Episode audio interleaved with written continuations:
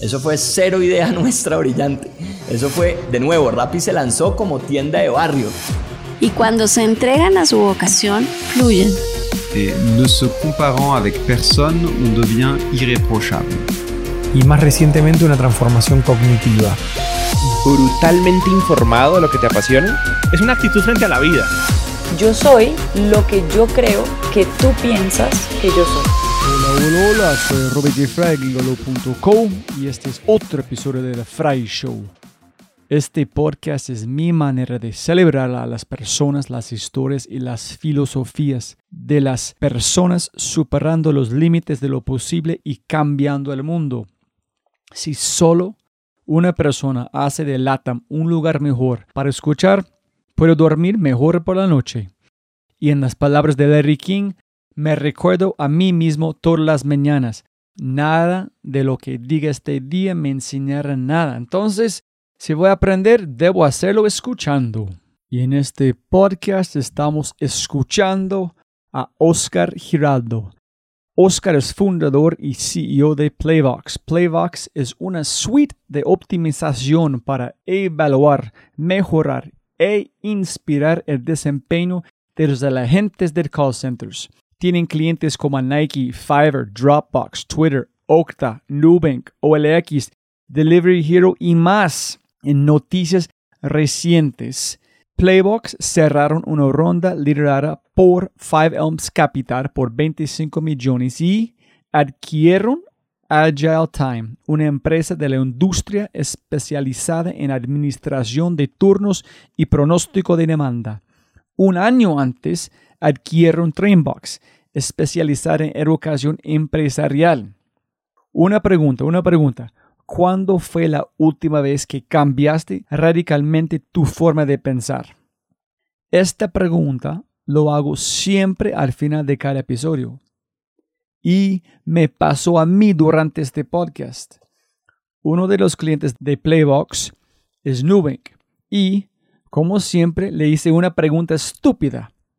La pregunta es, ¿recibiste a Nubank como cliente porque eres colombiano? Y sí, ahora suena aún peor en retrospectiva. La respuesta de Oscar. No, los obtuvimos como clientes porque ya teníamos a Google, Nike, Dropbox, Okta, Delivery Hero como clientes. Nube quiere la mejor experiencia posible para el cliente y contrataron la mejor, Playbox. Shit, mierda. Estaba pensando demasiado pequeño. Playbox es una empresa global, global. Cuando su negocio está en la nube, no hay frontera, no hay límite y no hay local, solo hay global. Algunos de los aspectos más destacados de este podcast, hay un montón, incluyen hockey, jefe de mierda, no English, no hay problema, el poder de una incepción, todos necesitamos una, Carol Snell y mucho, mucho más. En 2019 viajé a Argentina para hablar con Gilbert Anglevien de Globant. Globant es una empresa que fue fundada en 2003. Es una empresa global con un valor de billones de dólares en la Bolsa de Valores de Nueva York. Y aquí quiero compartir una visión pequeña. Un día pronto, alguien viajará de Argentina a Colombia para entrevistar a Oscar sobre Playbox una empresa global de un valor de billones de dólares en la Bolsa de Valores de Nueva York. Sin duda.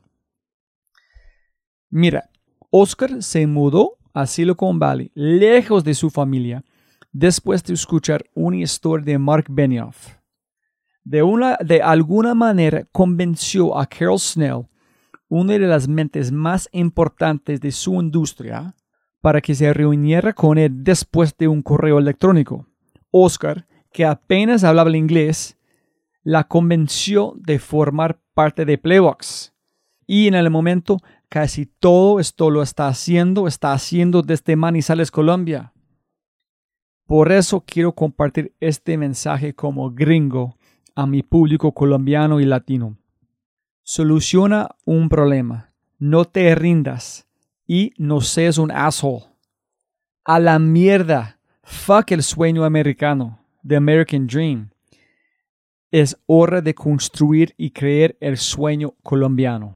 Antes de arrancar, si es la primera vez que escuchas el podcast, bienvenido. Hello, hello, hello y muchas gracias. Espero que aproveches esta oportunidad a inscribirte al podcast en Spotify, Apple, Google o tu player favorito.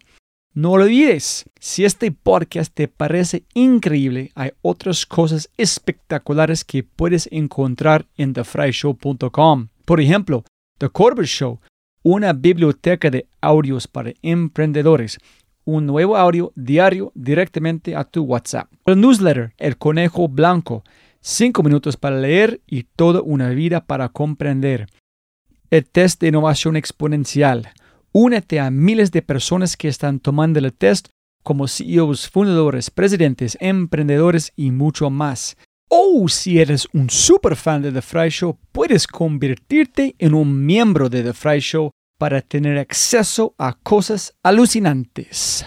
Y obviamente, si quieres acceder a los libros, podcasts, personas y lo demás que mencionamos en cada episodio, puedes encontrar todo en thefryshow.com. Muchas gracias. Y con ese dicho, arrancamos con el show. Episodio 153. Entre la convicción y la crisis. Con el founder y CEO de Playbox. El hombre que nunca se rinde el espectacular Oscar Giraldo. ¿Ya? Perfecto. Súper. Eh, primero, siempre me gana más plata, no más tiempo. Muchas gracias por su tiempo, Oscar. Tú eres como un diamond in the rough, hermano. No, yo empecé como a investigar después de confirmar el podcast. En tu historia es, es, es alucinante. Es increíble, ¿no? Gracias, gracias Robbie por la, la invitación. Eh, pues han sido varios años con, con muchos altos y bajos y, qué bueno poder estar acá contigo contándola. No, no, yo quiero saber, conocer todos los detalles. Pero primero quiero preguntarte, ¿tú conoces la, o sabes de la historia de Steve Jobs y Wozniak cuando ellos hackearon el teléfono para hacer las llamadas a cualquier lugar? Y ellos llamaron el the Pope y el presidente. Impresionante, claro que sí. Me vi la película Piratas de Silicon Valley, eh, me leí el libro y es, es alucinante. No, es, la razón es que cuando yo escuché el podcast contigo hablando de que tu papá dijo que es un hack, es un hacker, pero con teléfonos o algo, ese decir, ay, pucha. Cuénteme un poquito de su papá, en cómo están hackeando los teléfonos y parente, cómo arranca la historia con su papá. Totalmente, sí. A ver, yo tengo recuerdos desde, desde los más o menos 5 o 4 años. Mi papá tenía en la casa una habitación dedicada a, lo, sus hackeos. Le, él les llamaba el laboratorio. Entonces imagínate, tú vivir en una casa donde está el cuarto de tus papás, tu cuarto y está el laboratorio. No fue oficina, laboratorio. La, laboratorio, imagínate, laboratorio. Desde, yo escuchando esa palabra de, desde los cinco años, el laboratorio de mi papá. ¿Prohibido ingresar? No, era, era, era, era bastante abierto y, y siempre, es, o sea, era supremamente desordenado. O sea, era supremamente desordenado, muchos cables, eh, mucha electrónica, muchos circuitos integrados. Eh, mi papá, digamos que no tuvo una, una carrera universitaria como tal, sino que desde muy pequeño empezó a, a leer y a desbaratar radios y empezó a, con esa curiosidad de, bueno, cómo funciona un radio, los transistores. Entonces era de esos niños eh, que estaban consumiendo, consumiendo contenido, tenía revistas de mecánica popular, entonces eh, no, fue todo muy uh, aprendido, ¿cierto? No fue como una educación formal. Y entonces, nada, lo, lo admiro muchísimo y desde, desde muy pequeño mi hermano y yo crecimos con, con ese papá. ¿Cómo se, cómo, ¿Cómo se llama tu papá? Imagínate, se llama Oscar. No sé, no sé por qué yo pregunto a los colombianos, el latino huevón, siempre es el, pero mejor preguntar. Y mira, pero no sé si es solamente pensar en este momento, es que escuchando tu energía en la forma que vos hablas de tu papá, es que es, no fue informal, etc. Si nosotros hablamos de algo similar en este momento, es normal porque claro. todo es disponible. ¿Tú has pensado, yo nunca he pensado en este momento, Oscar, ¿Qué pasaría con tu papá si nació en este momento con esta inquietud, en curiosidad, con todo disponible en línea? Es que la única limitación de su papá en ese momento fue de Internet. ¿Quién sabe? Totalmente. Eso, eso sabes que esa, esa, misma pregunta me la he hecho yo. Yo digo, si mi papá hubiese estado en, en un ambiente diferente, yo creo que sería uno de los inventores o, o emprendedores eh, reconocidos. Uh, entonces, a pesar de la adversidad, porque él, él viene pues de, de, una familia con muchas necesidades, eh, fue un niño que, o sea, era un niño que estaba a, a los 17 años eh, desbaratando radios, haciendo y haciendo, hackeando ese tipo de cosas, uh, cuando el resto de niños eh, en esa época estaban haciendo otras cosas. Uh, entonces, yo de, de, de, alguna forma me, es algo que me pasó también a, a mí en, la universidad, en el colegio. Yo sentía como que la gente estaba eh, yendo por un, lado y yo sentía como que ese lado no, no me atraía, yo, yo estaba yendo como por, por otro. Entonces es difícil cuando eres adolescente porque es como que tú tienes que estar en, en, la manada y estar ahí como para ser parte del grupo, pero yo a veces sentía como, ah, sabes que esas cosas no me, no me siento identificado con eso, más bien voy a ir por, por este lado y de pronto me retraía un poco, uh, pero al final es como eh, confiar en, en esas cosas que tú tienes desde el interior, esa intuición de que por acá es y no es por ese, ese camino donde va todo el mundo. No, hermano, ese, ese es muy sencillo a decir, pero para mí esta intuición transformó una forma de ser rebelde, hacer cosas estúpidas, ir contra cualquier regla, en tener muchos, muchos problemas, porque posiblemente no, no, no fui capaz de escuchar mi intuición. Entonces, eventualmente llegó a este podcast, ¿no? Pero, uy, hermano, muchos problemas antes con este falta de intuición, pero mucha contra, contracorriente. ¿Tú naciste en Manizales? Manizales. ¿En tu papá también? También.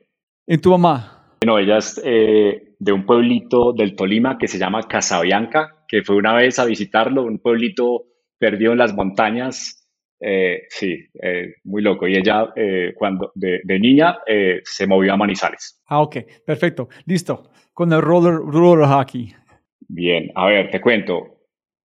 Digamos que cuando tú vas a, al colegio en Colombia, eh, todos los niños eh, juegan fútbol. Yo dije, fue pucha, yo como que no, no, no, me, no, no, no sobresalía en el fútbol, entonces, pero, pero me gustaba pues el deporte, pero no, no sobresalía del fútbol. Entonces nada, salió, se pusieron de moda los patines en línea, entonces yo le pedía al, al, al niño Dios, venga, yo quiero unos, quiero unos patines.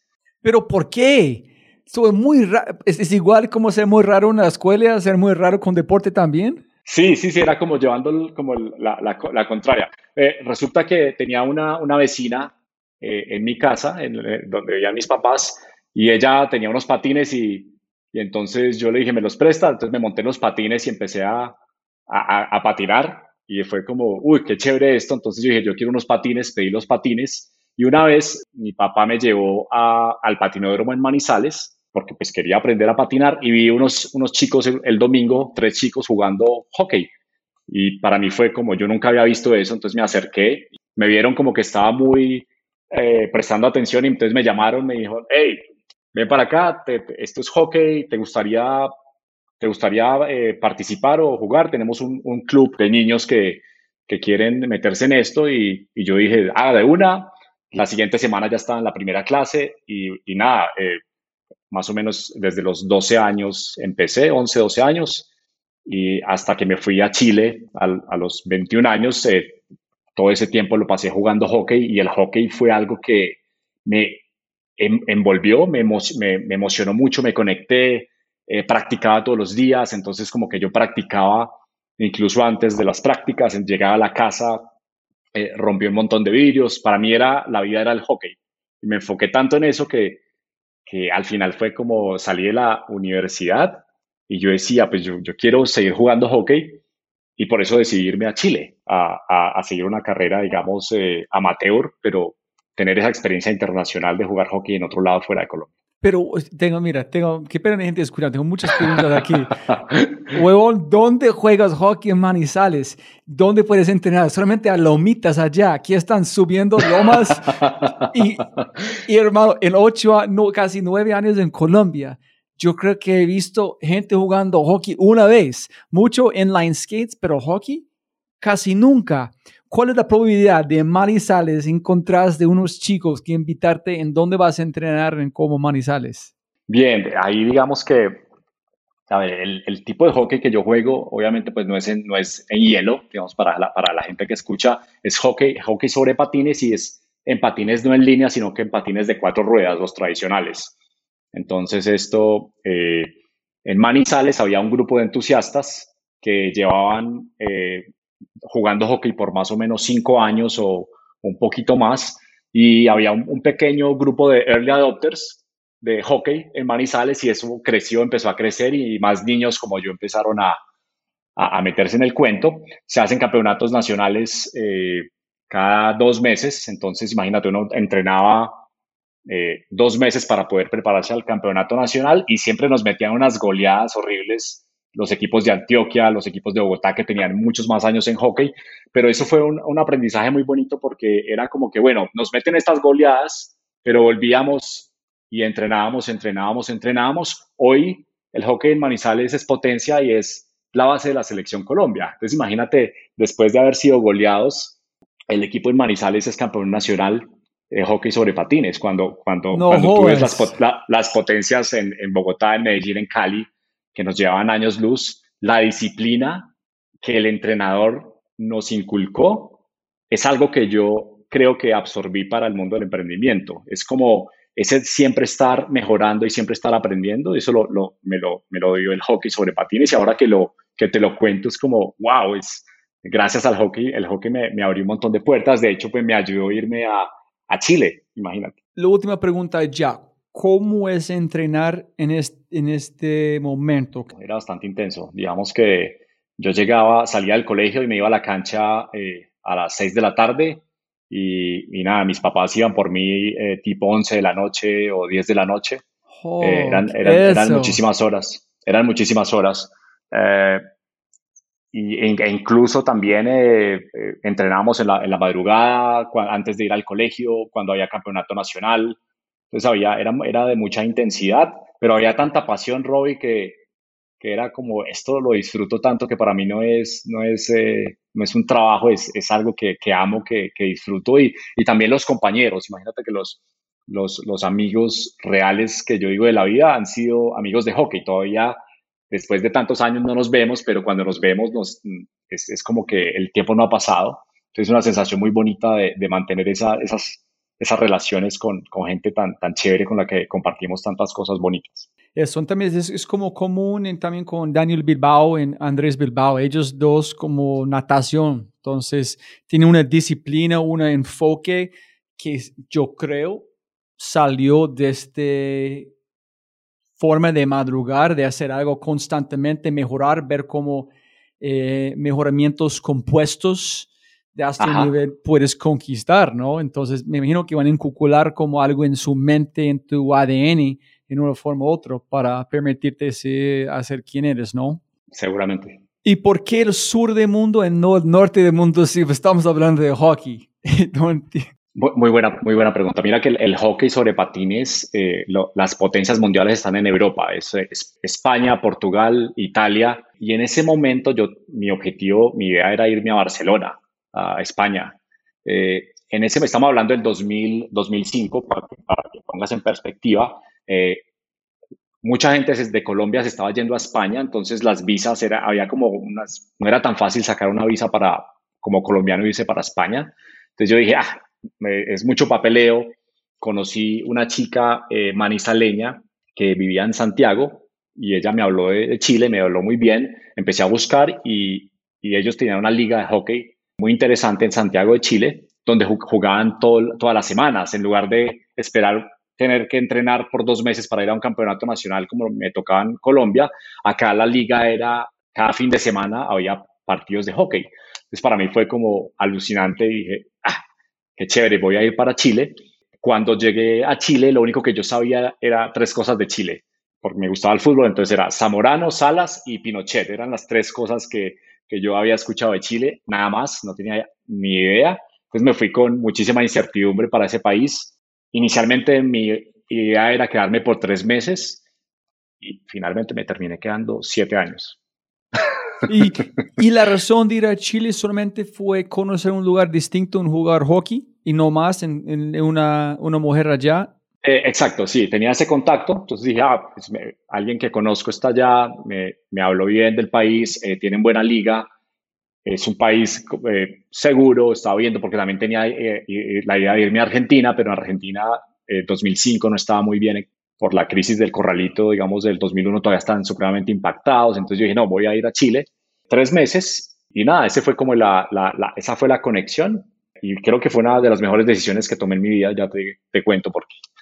No, no, es, es estoy tratando que para la gente escuchando, cuando finalmente escuchan donde terminamos e, en como a través de, de hockey, llegamos hasta es, de este vecina con este para prestar, llegar a estos tres chicos para ir a Chile, es, es la, la, forma que funciona la vida, es, es, es, mágico, ¿no? Es casi no. Es, muy loca. Y fíjate, y fíjate, y fíjate que, que, que, mi vida hubiese ido por un camino muy diferente si no hubiese, si hubiese elegido otra cosa. Por ejemplo, yo estaba en esta decisión, a mí me gustaba tocar guitarra y tenía dos opciones. Una era tocar guitarra clásica en Bellas Artes y estudiar eso, o el deporte. Entonces, yo tuve que tomar una decisión. Y por algo dije, ah, el hockey es como que lo, lo, que más me llama la atención, pero estuve a punto de irme por una carrera musical.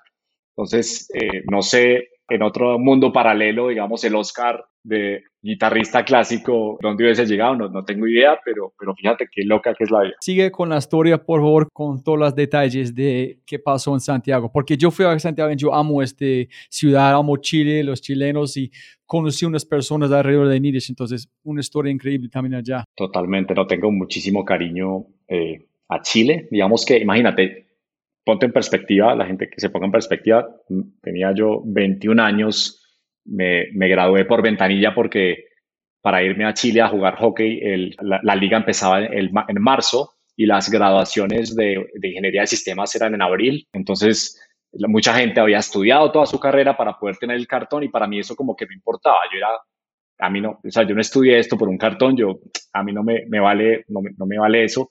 Me, más bien, eh, quiero aprovechar y necesito estar en Chile el 12 de marzo, entonces me gradué por ventanilla de ingeniero de sistemas, llegué a Santiago, era la primera vez que salía del país. O sea, yo nunca había, a los 20, 21 años, no, no había salido de, de, Colombia. entonces, imagínate montarme en este avión, viajar seis horas, llegar a esta ciudad. Manizales tiene 500 mil habitantes, una ciudad relativamente pequeña, y llegar hasta Metrópolis, Santiago de Chile, con esta inmensa cordillera de los Andes. Llegué a una casa de familia porque aparte pues de hablar, hablar con mis papás y me voy solo, era como, bueno, ellos, ¿dónde vas a llegar? Entonces me fui a una casa de familia por un tiempo y me acuerdo cuando salí a caminar por el, por el barrio en, en Chile, eh, eh, para mí era una experiencia muy, muy bonita porque era un mundo nuevo para mí y, y, se me empezó a abrir el mundo de una forma que no te puedes imaginar. Y no, tengo recuerdos eh, muy bonitos de Chile. ¿En, dónde, ¿En qué barrio? ¿En dónde quedaste cuando llegaste a Santiago? Llegué a un barrio que se llama Ñuñoa, cerquita de Providencia, un barrio eh, donde había un club llamado el Manuel de Salas, era un colegio, y ahí entrenaba, entonces iba caminando desde la casa, eran unas 3, 4 cuadras, iba con, mi mochila y mi palo de hockey a entrenar a las 8 eh, de la noche, entonces tenía muchísimo tiempo, imagínate, yo desde la que hacía, desde 7 de la mañana me levantaba a 6 de la mañana a esperar hasta las 8 de la noche a, a, entrenar. Entonces yo, yo, ¿qué así? Entonces empecé a ver, bueno, ¿qué hago? Entonces empecé a buscar trabajo. Yo dije, pues ya soy ingeniero, voy a buscar trabajo y resulta que a las, a las dos semanas de haber llegado a Santiago me llamaron de una empresa, de una consultora de software y empecé a trabajar con ellos y ahí empecé mi, mi carrera profesional, ¿cierto? Mientras jugaba hockey. Ese es un poco el... ¿Cómo se llama la empresa? Se llama eh, Blue, Blue Soft, era una, una, consultora pequeña que le hacía desarrollos de software a, a empresas de telecomunicaciones en Chile. ¿Y todos los chicos en tu equipo de hockey eran de Chile? Eh, sí, eran todos chilenos, menos el entrenador, que el entrenador era sanjuanino, de San Juan, Argentina. ¿Qué posición jugaste? Yo siempre estaba, era como el, Palermo del, del, hockey, ¿viste? Palermo, el, el, de Boca Juniors, que estaba ahí esperando a que le pasaran para, para meter el gol, eh, ese, ese era yo, yo estaba ahí. y fue muy bonito porque fíjate que en Colombia yo nunca había quedado campeón en ninguno de los torneos que había jugado. Lo máximo que había quedado era subcampeón. Y resulta que llegué a Chile y llegué al equipo que era, quedamos campeones ese año. Yo nunca había salido campeón. Y para mí fue como, ah, yo creo que Chile es el país. Eh, nadie, nadie es profeta en su tierra. ¿Y, ¿Y cómo te sentiste ese ser ganador después de perder todo el tiempo? ¿Fue algo especial o tú dijiste, este nunca, yo quiero ganar más, yo no quiero perder? Si este es como me eh, siento. Exacto, eh, se siente muy diferente y la verdad que se, se, se disfruta mucho ganar. y tú quedaste siete años allá y nunca pegaste el exento. no, claro que sí. No, se me, se me, pegó, se me repegó el acento chileno, claro que sí. Eh, lo que pasa es que ya llevo ocho años en Colombia.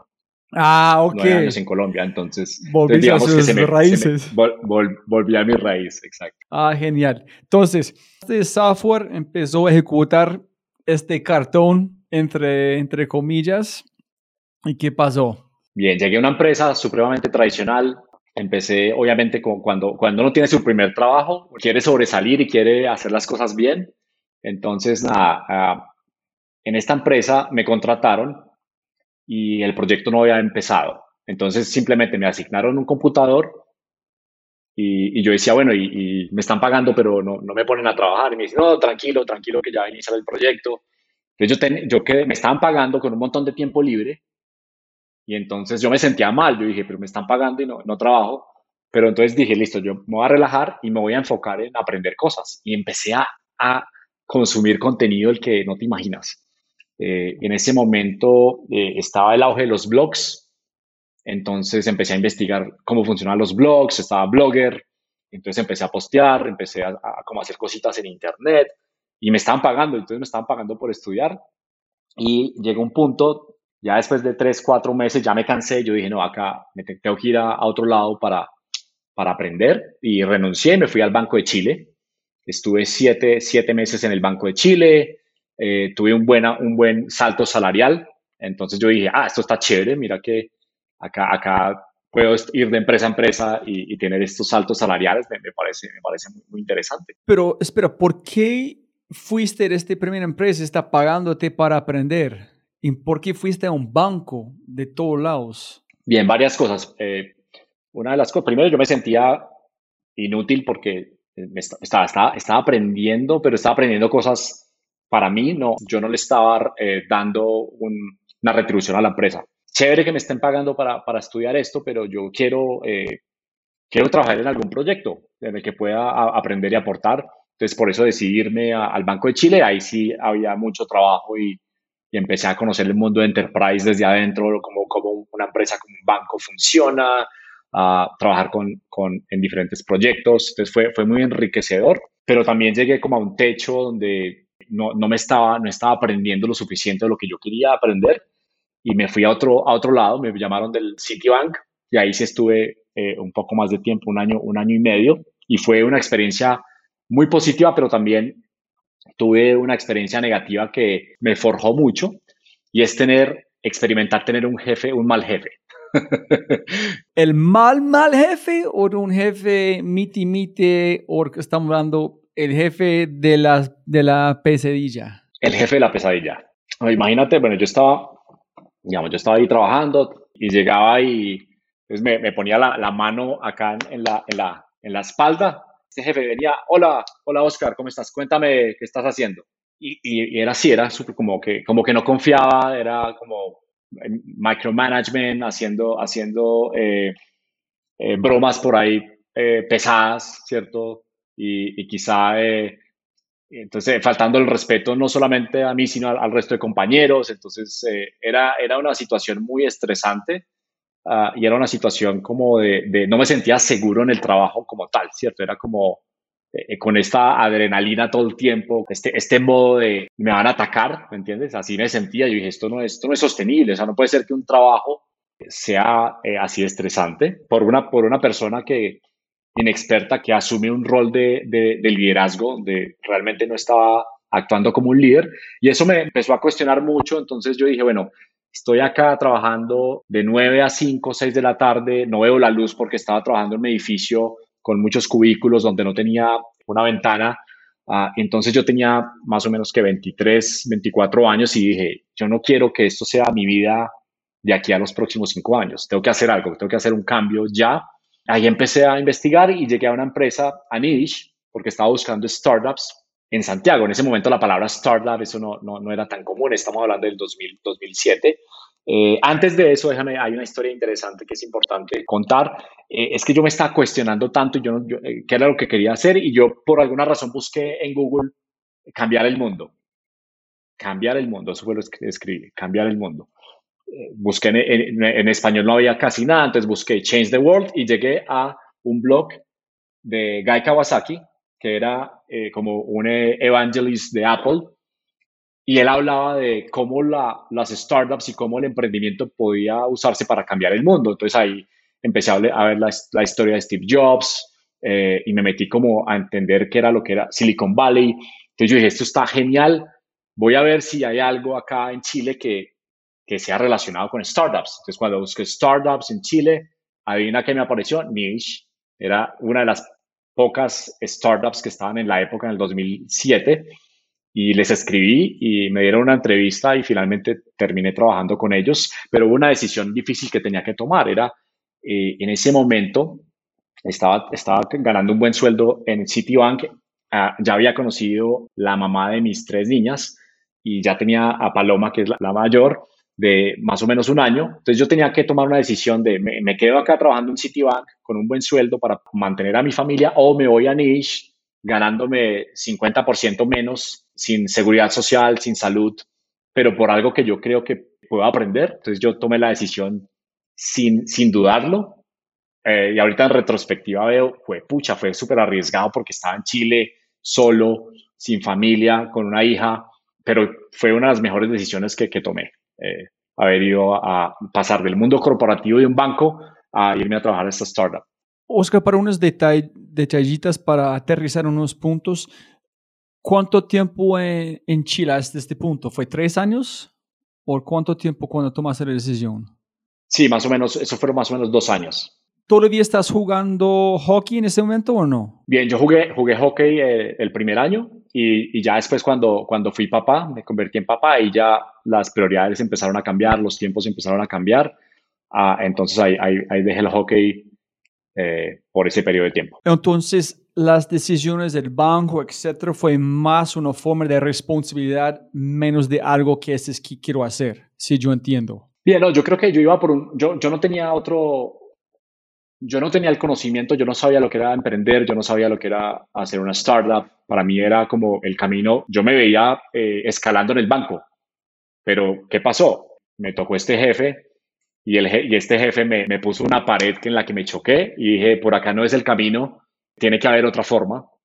Y ahí fue cuando me desilusioné completamente del mundo corporativo y de, de, la cultura, digamos, de una empresa tradicional y empecé a esa búsqueda de qué hay diferente acá y ahí llegué a, a Niche. No, más estoy hablando porque se parece que hay una ruptura allá, Oscar, que no, no tratando de conectar los puntos, que estás jugando hockey feliz, trabajando en tecnología feliz, y de un punto a otro fuiste al mundo cooperativo para algo que es plata, que sí, yo no sé si es, es, Paloma fue la razón que tú decidiste ir al mundo cooperativo y no seguir con tu intuición, o fue chévere, yo quiero trabajar con un banco grande. ¿Y por qué no viste a Colombia con tu familia? ¿Por qué quedaste en Chile? Bien, buena, buena pregunta. Yo, yo creo que puede ser un poquito de, de ego, de un poquito de, no sé, digamos que en mi casa mi mamá decía, no, eh, sueño que mi hijo esté en una multinacional y yo creo que es, a muchos eh, colombianos nos pasa de que muchas veces esa era como la, la, aspiración de trabajar para una gran multinacional. Entonces yo cuando vi el nombre del Citibank era como de alguna forma ir por ese, por ese camino de, ah, ya estoy acá en esta multinacional y todo eso, pero, pero tienes razón, por ahí el, no, no, no, fue tanto, por ahí dejé de escuchar a mi intuición y me fui más por un tema de, de esto es como la, lo correcto, esto es lo, lo, tradicional, y ahí fue cuando me estrellé con, con, con ese muro. Eh, obviamente, ya cuando, tiene, ya cuando te, te conviertes en papá, empiezas a ver el mundo de una manera diferente y, ya no eres tú solo, sino que tienes esa responsabilidad y, el, factor económico es importante para que, para que tú les puedas dar ese bienestar a tus hijos. Entonces yo creo que fue, fue esa combinación. Yo sentía que el por qué no regresé, no regresé a Colombia, digamos que la mamá de, de Paloma es argentina, entonces digamos que ella estaba en Chile conmigo, entonces era como que estamos en un lugar neutro donde ninguno de los dos tenía familia cerca, entonces fue como, no, estemos acá en Chile, es un país neutro, nos queda cerquita de, de Argentina y nos queda cerquita de Colombia, pero nunca nos, nos eh, planteamos la idea de, de, ir a Colombia o de ir a Argentina, sino que fue como Chile es un lugar próspero, acá nos puede ir bien y, y seguimos en Chile eh, en, ese, en ese proceso. Ah, ok, súper, súper. Gracias para allá entiendo eh, mucho más. Entonces fue un poquito de tiempo en el Oscar Real regresó. Si hermano, este no es, este es normal, yo quiero hacer algo distinto, y fuiste a Nidich. En Nidich en este momento, cuente, castigue a la gente qué es. En este momento fue antes de Nueva York, cuando ellos hicieron el pivot para como vender cupones y otro, o fue, ¿en qué momento llegaste a ellos? Bien, eso fue, eso fue antes de, antes de la idea de, de, de clan descuento, del, del, del ah, de grupo. Eh, y la idea era, era muy interesante porque yo escuchaba a, a, los fundadores, a Oscar particularmente, y él decía que quería hacer algo más grande que Google. eh, y entonces yo como que lo escuchaba yo decía, le creía, yo dije, Cuéntale gente quién son esas personas, para, porque yo nunca sabía que tú eres parte de esta historia también, que es increíble. Yo escuché de un hombre que se llama Felipe Enríquez desde en Chile, pero no de, de tú conoces Wences como Daniel. Entonces, cuéntanos esas personalidades, en, en, qué fue Nidich en el momento. Buenísimo. Bueno, Nidich en 2007 eh, es una empresa eh, fundada por eh, Oscar Jertenson, un sueco, y un chileno, Ariel Undurraga. Eh, y ellos pues tenían esta idea de, crear un, marketplace local para que la gente fuese a, una cajita de texto y dijera lo que necesitaba. Necesito eh, un celular o necesito un servicio de jardinería. Y ellos lo que hacían era conectar a, estos proveedores por detrás eh, con, contigo, entonces tú tenías el servicio eh, esta idea, digamos que era muy, muy innovadora para la, para la época, digamos que no, no despegó, digamos, de la forma en que ellos, en, que ellos querían, ah, pero digamos que para mí fue eh, una escuela tremenda porque ahí conocí lo que era Silicon Valley, ahí empecé a escuchar a, a ellos hablar sobre levantamiento de capital, inversionistas ángeles, habían levantado ya una ronda como de 500 mil dólares, eh, conocí la historia de Wenceslao Casares, que yo no había, conocía la, historia de él. Tuve la oportunidad de ir a un asado con ellos y, estaba Wenceslao en, en, el asado. Y entonces fui y interactué con él. Y ahí fue algo que cambió mi vida. Fue como cuando vi a Wenceslao, yo dije, es increíble, pero, pero es una persona como yo. Entonces, si él, si él lo pudo hacer, si él pudo haber eh, creado esta empresa patagon.com y haberla vendido por millones de dólares, yo decía, pues, ¿por qué no lo puedo hacer yo? ¿Cierto? Ese fue como el, el, el, gran descubrimiento de, de, mi paso por Niche. Y, también aprendí de, cómo la cultura y la forma de trabajar puede ser tan diferente a la, de una empresa tradicional. Ahí era la gente iba con bermudas, era, era un ambiente supremamente relajado, donde realmente se enfocaba era más en el, resultado más que eh, cómo te vestías o cómo, digamos, o, el, protocolo tradicional de un negocio como un banco. Entonces, para mí fue muy, muy inspirador y ahí ya eh, eso me llevó a, irme por el camino del emprendimiento. Para la gente escuchando, tu castigme esto es incorrecto. Uno de los fundadores como Daniel fundó Corner Shop que fue adquirida de Uber, algo allá. Entonces, si que yo entiendo, Niche es como el mercado libre en un sentido u otro de Chile, donde la gente que son emprendedores hacen referencia a esta empresa. Entonces, un colombiano vos eres parte de la cultura patrimonio de como Chile de, emprendimiento. ¿Cómo fue de salir del banco en llegar a estos chicos? ¿Cómo fue su mentalidad? Es que yo no puedo imaginar ser como en este momento con estos visionarios. Bien, digamos que hay un artículo de TechCrunch que habla de la, la, mafia de, de, Groupon Latam. Ah, y, y, ese, digamos que todas las personas que fueron parte de, de Niche y esa, eh, de, ese, de, ese, proceso, de ese emprendimiento, digamos que fueron y, salieron a hacer cosas muy interesantes después.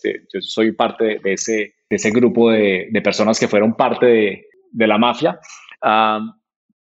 Y digamos que, que Niche cambió la, forma de hacer emprendimiento en Chile. Una vez que Niche, Niche fue como el, que pavimentó el, resto de emprendimientos en Chile. Ah, ahí ellos pues eh, vendieron, cuando vendieron eh, o Clan Descuento a, a Latam, ah, después ellos ahorita están eh, haciendo Corner Shop, que se lo vendieron a Uber. Y detrás de, de Niche empezaron a salir un montón de emprendimientos interesantes, entre ellos pues, la historia de Playbox. En, en, Niche, ahí aprendí un montón sobre cómo era operar un startup, cómo era la, la labor del CEO, eh, cómo comunicaba, cómo motivaba, cómo reclutaba, cómo hacía todo. Entonces, para mí, yo, yo, era, yo estaba programando, yo, yo entré como programador, pero yo realmente estaba escuchando y absorbiendo todo ese conocimiento interno. Y eso me, me, inspiró mucho y me llenó de confianza como para decir, yo también puedo lanzarme con, con alguna idea. Y acá, acá hay algo muy, muy interesante, un momento, un momento muy interesante es que eh, en los tiempos libres, ya, después de, de, que, de, que, después de, estar en Niche, en los tiempos libres, eh, cuando llegaba la, a la noche a mi casa, empecé a, con esas ganas de hacer algo de, por mi cuenta. Y me acuerdo que cuando yo crecí con eh, los teléfonos, eh, con, con, los computadores, para mí el tema de la telefonía siempre fue algo que me apasionó muchísimo. Eh, la tesis que hice en la universidad fue relacionada... Se, empieza, se empieza a ir para atrás, mira cómo se, conectan. Entonces, cuando hice la tesis en la universidad, yo lo que hice fue conectar lo que yo, lo que yo había visto, visto desde pequeño, el tema de los teléfonos y los computadores, y creé un sistema que permitía tomar llamadas telefónicas y atender a usuarios que llamaban para hacer unas consultas. Por ejemplo, tú llamas a, a Sura y dices, quiero una cita con pediatría, marca uno para tal, marca dos. Yo lo que hice fue un, sistema, pero activado por voz en esa época. Entonces, conectaba yo eh, el modem del computador con, el, con una línea telefónica, entonces llamaba a ese número telefónico y yo decía, eh, pediatría o cardiología, y el sistema que construí generaba esa conexión entre, entre esos diferentes departamentos. Entonces, tú eres responsable para las personas que están gritando al teléfono, hijo de madre, pediatría, pediatría, ha parido. Marque uno, sí o no. No, no, cuénteme sí o no, listo, o no. Exacto. ¿Sabes que, ¿Sabes que funcionaba muy bien para, para la tecnología de la época? Eh, es impresionante ahora que, ahora, ahora, ahora que, ahora que recuerdo. Y, y es muy bonito que, que esa, esa pasión por la telefonía y por los computadores volvió a aparecer ya en Chile. Y algo muy, muy chévere que pasó, yo estaba eh, buscando tecnologías eh, de telefonía y encontré un software open source llamado Asterisk, que lo que hacía era virtualizar eso que yo hacía con hardware y conectaba la línea telefónica al computador. Eso era demasiado complejo de hacer para... Entonces, cuando esta tecnología nueva salió, Asterisk, ya podía hacer eso de manera virtual, entonces ya podía hacer algo más escalable y eso para mí fue algo súper emocionante. Entonces yo en ese momento no era, no era, era muy, no existía Amazon Web Services, entonces no era como, ah, tengo esta idea, voy a tener este servidor y voy a poner código, nada. Me tocó a mí ir a Mercado Libre, compré un, un, una, una CPU, eh, le instalé Linux, instalé el software y empecé a, hackear y empecé a, utilizar esta tecnología eh, de telefonía. el, primer, el primer experimento que hice fue eh, generar una llamada telefónica con código y conectar dos teléfonos. Entonces, imagínate, yo digo, voy a conectar a Robbie con una persona que está en Cali o en Manizales. Ah, entonces, yo lo que hice fue, utilizando esta tecnología, creé un código que permitía automáticamente llamarte a ti y después llamar a la otra persona y enlazarlos. Ese fue el software, eh, lo, ¿Como Skype? Que, empecé a hacer. Ajá, pero, pero era, era llamadas telefónicas a, a, tu, a, tu celular, era de celular, de celular a celular. Entonces, eh, tú escribías el código y te decías, yo quiero, quiero que llames a Robbie, después llama a esta otra persona y los, y los pon, ponlos a hablar en una conferencia eh, y todo iniciado desde el computador, desde el código. Eh, entonces, hice un prototipo y ese prototipo se lo, se lo mostré a, a, mi jefe Nish, a Nico, y Nico tenía otras ideas, Nico estaba con unas ideas más de como de comercio electrónico y al final yo lo convencí de que hiciéramos algo juntos con esta idea de conectar eh, llamadas telefónicas. Y finalmente esa empresa la llamamos Medularis, que todavía existe, está en el mercado, medularis.com. Eh, hoy digamos que tiene, tiene muchos clientes en, Chile. Y esa fue como el, eh, mi primer acercamiento al mundo del emprendimiento. Fue mi primer emprendimiento, haciendo algo en tecnología y conectando esto que, esto que había yo conocido cuando estaba pequeño, los teléfonos y, los computadores. Entonces fue algo muy, muy bonito, un proceso muy interesante.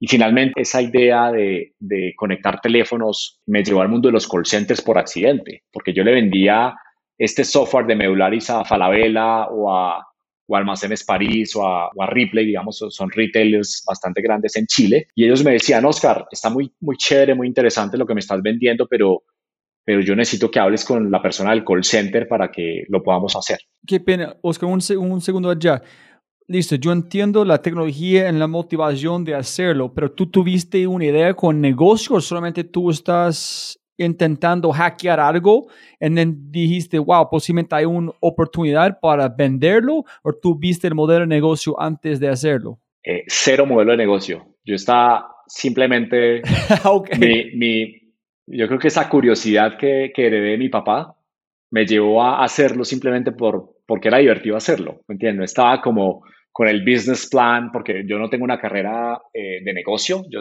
yo, yo, estudié ingeniería de sistemas, entonces mi, mi, mi inclinación era más a, uh, tengo esto, esta, esta, este software hace esto, eh, deben haber muchísimas aplicaciones, pero, pero yo, yo, disfruté mucho ese momento de, creación de, de, ese prototipo. Ya después, ya después eh, empezó, ya cuando empecé a contar a otras personas, ya ellos empezaron a, a dar ideas y ya empecé yo también a ver la idea del negocio, porque al final pues tenía que ser sostenible para poder dejar eh, mi trabajo, ¿cierto? Tenía que igual generar ingresos para, para poder sobrevivir, pero, pero la motivación inicial fue, fue pura curiosidad y puro disfrute de, conectar teléfonos con código.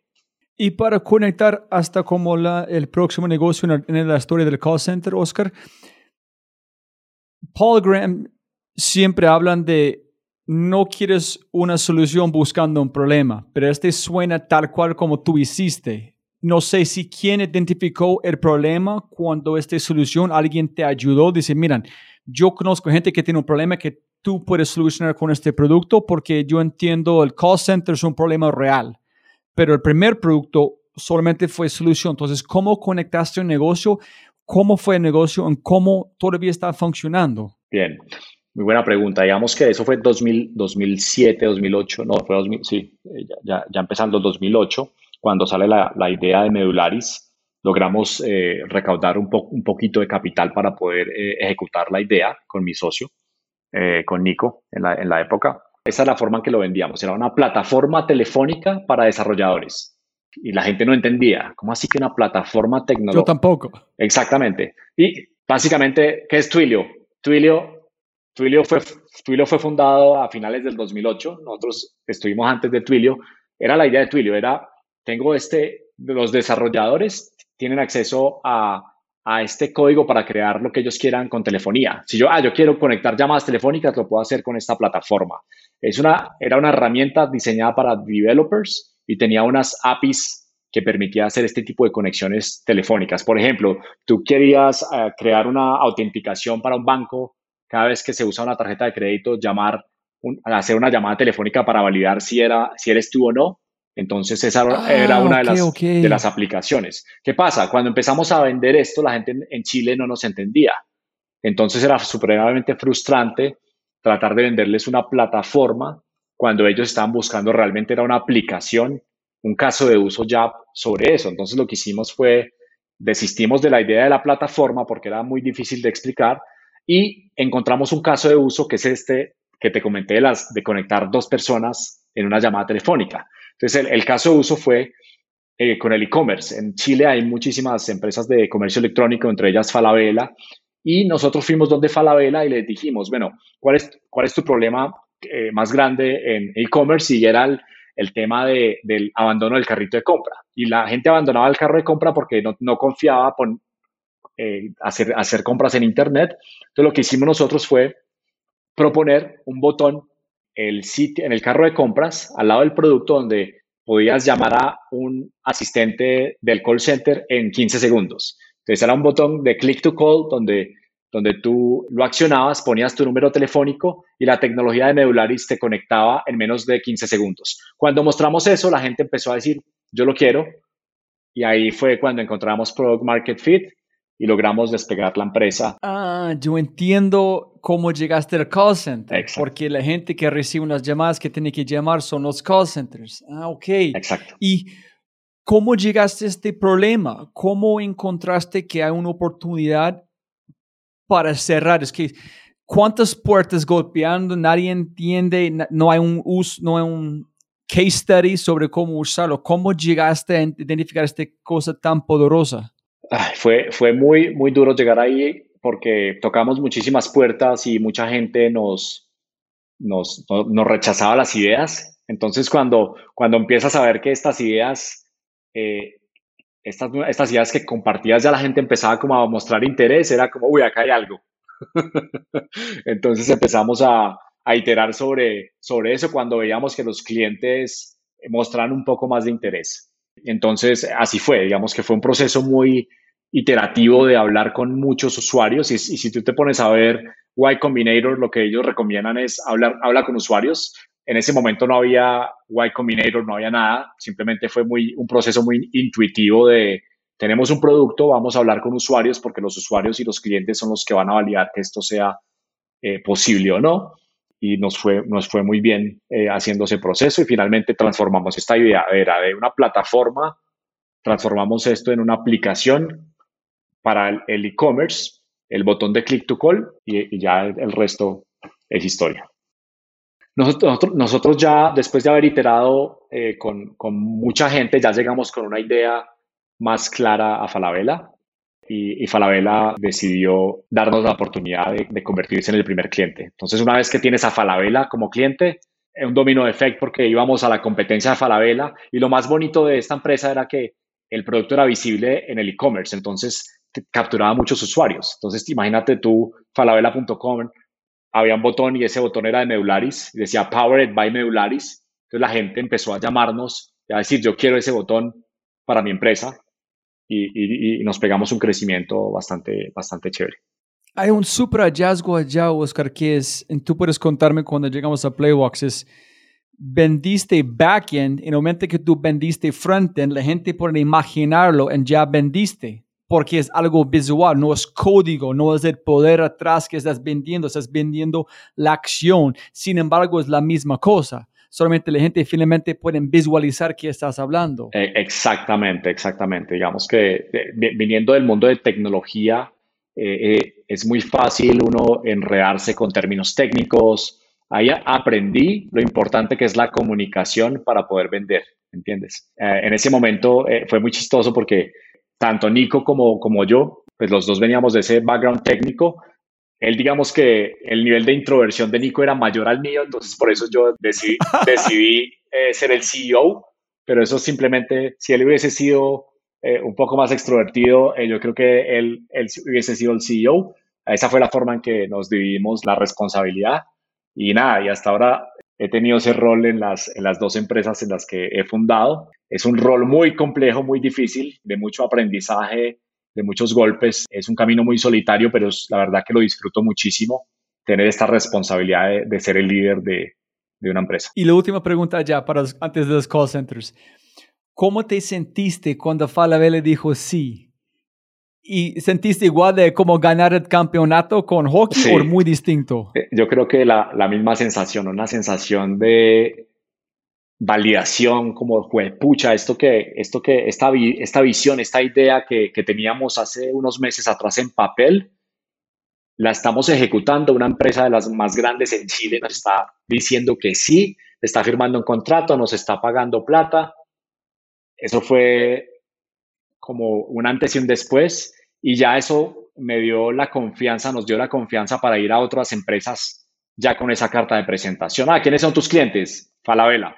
Ya cuando decíamos Falabella era como que nos abrían la puerta muy fácilmente. Entonces, como emprendedor, para los emprendedores que están escuchando, ese primer cliente, esa primer victoria es muy importante porque genera un efecto dominó más adelante. Y llegar allá a tener ese primer cliente o, esa, esa primer victoria te, te, puede llevar años y está bien. Y tienes que ponerle el, el tiempo para, para, para que eso suceda porque ya después todo se hace más fácil. Pero tienes que contarnos por qué no renunciaste, hermano. Yo entiendo por qué nunca vas a renunciar que es Playbox, porque que, que tú vas a contarnos es un problema de dolor y juipucha en el poder de que ustedes tienen esta empresa es increíble, pero que ustedes haciendo no, no, no era un dolor personal. Entonces, ¿por qué no renunciaste si no es un dolor personal, pero solamente algo chévere que ustedes inventaron desde nada? Bien, yo creo que yo sí me lo tomé muy personal. Yo creo que cuando, cuando yo, okay. yo sí me lo tomé muy personal, hasta el punto de, yo nunca, nunca he visto eh, o nunca, nunca, nunca, tengo pensamientos de, de, ver algo fallar que, que estoy trabajando. Es muy raro.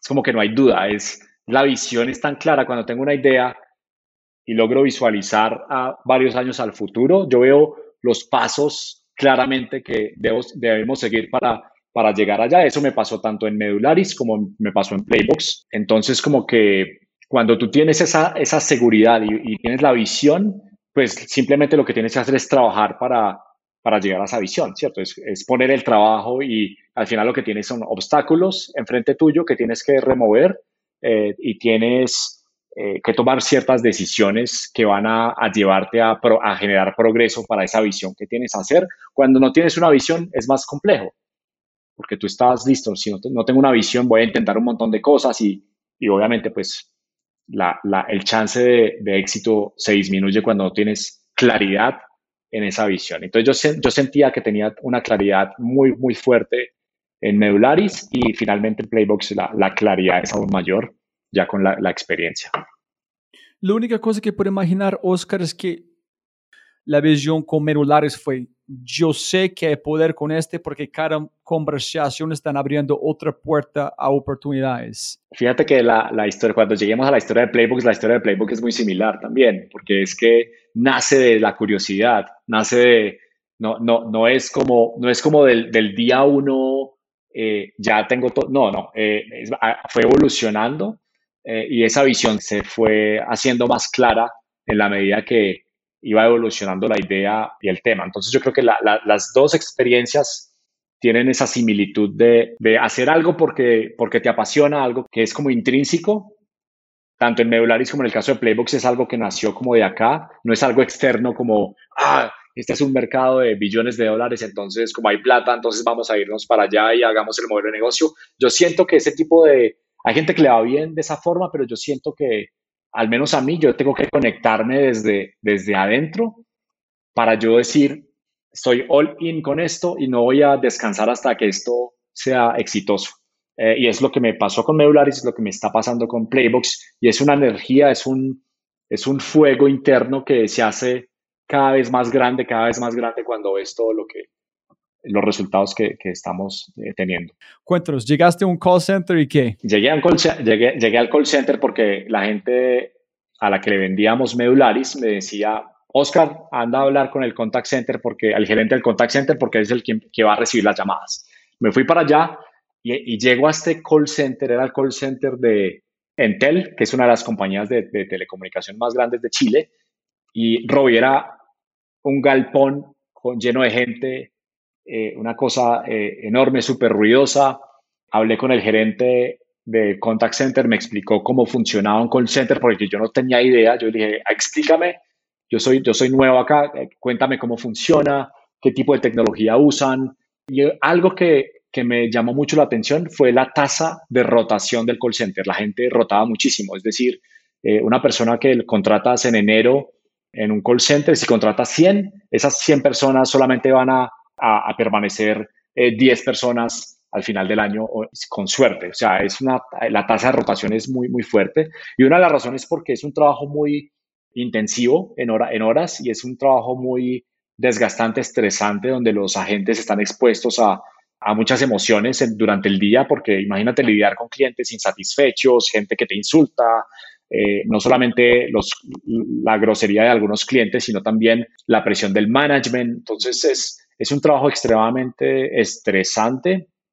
Y, y cuando yo escuché eso, hice una conexión con mi experiencia en el banco, con ese jefe eh, estresante, con esa situación ah, estresante. ¿En serio? Sí, hice esa conexión inmediatamente. Entonces, cuando, cuando, yo hago la, cuando yo hago la conexión, lo tomé personal. Eso fue, wow, o sea, esta gente está sufriendo temas similares a los que yo sufrí. Entonces, cuando desarrollas ese tipo de empatía con el problema, hace que tú vayas un poco más allá y, quieras entender un poco más allá el problema.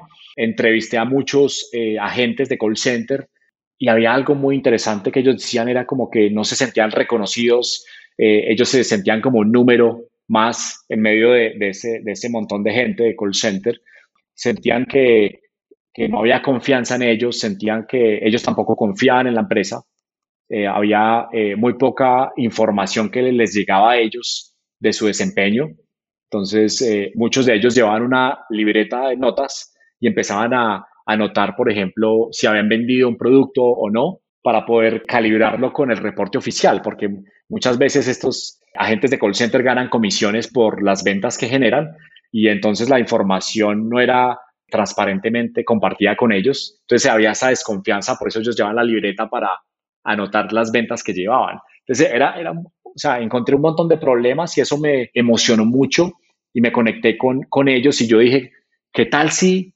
Se parece que es una cantidad de información absurda para vos aprender sobre solamente vender un botón a un call center.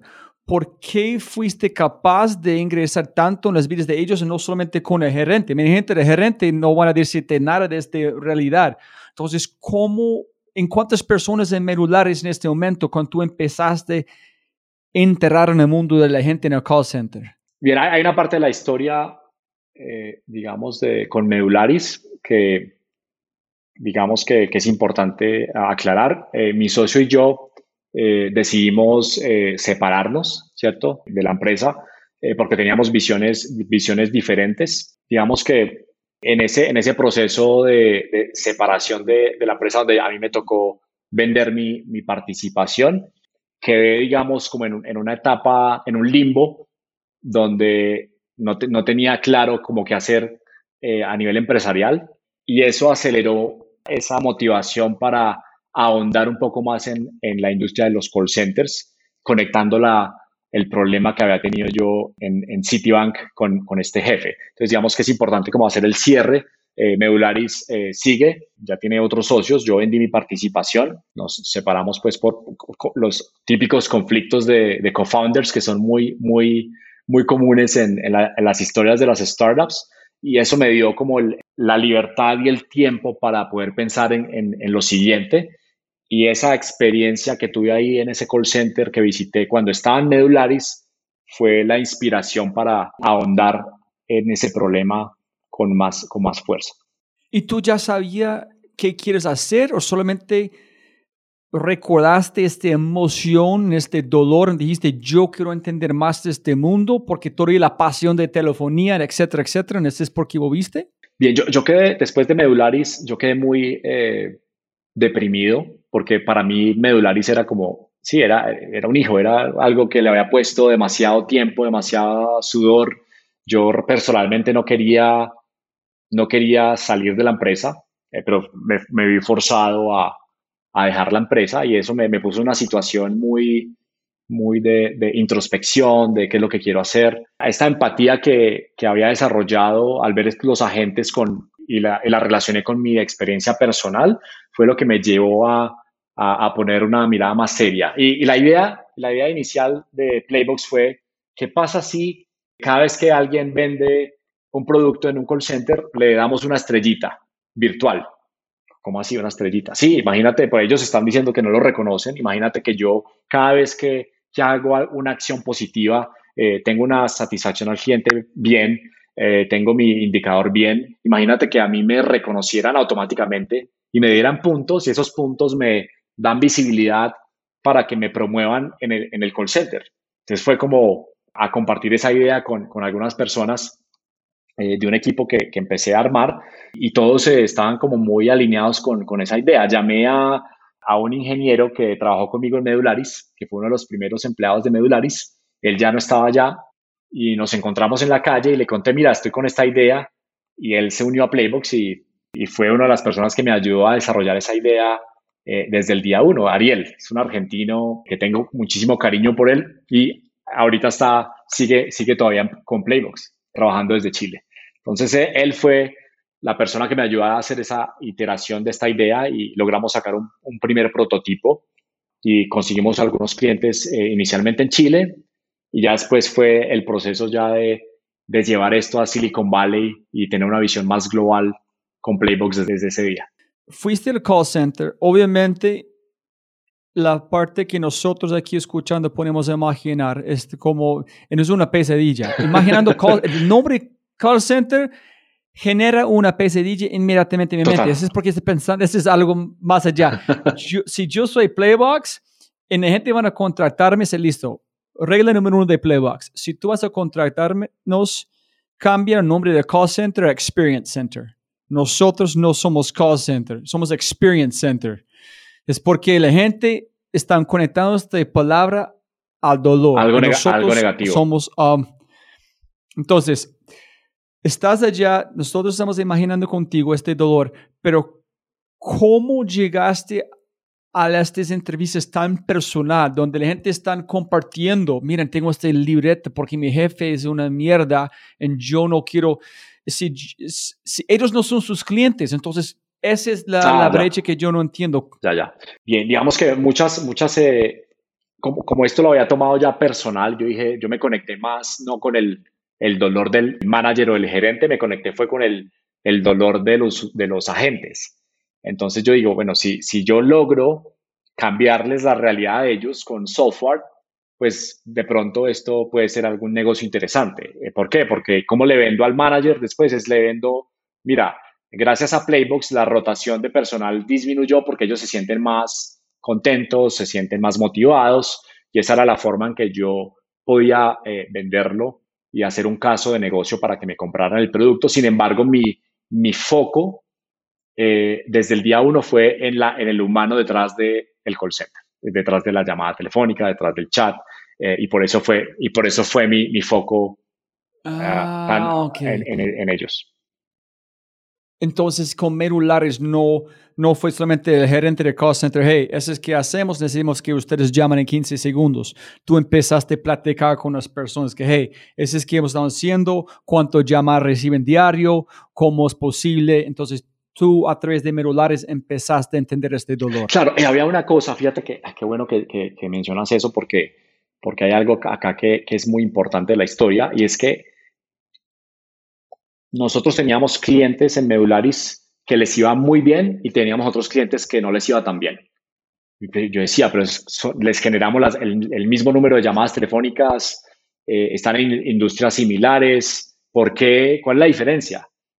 Y resulta que la diferencia era el trato y la, el ambiente y la cultura organizacional que tenía la empresa que le iba bien versus la que le iba mal. La que le iba mal no, tenía gente en, los galpones, no les importaba.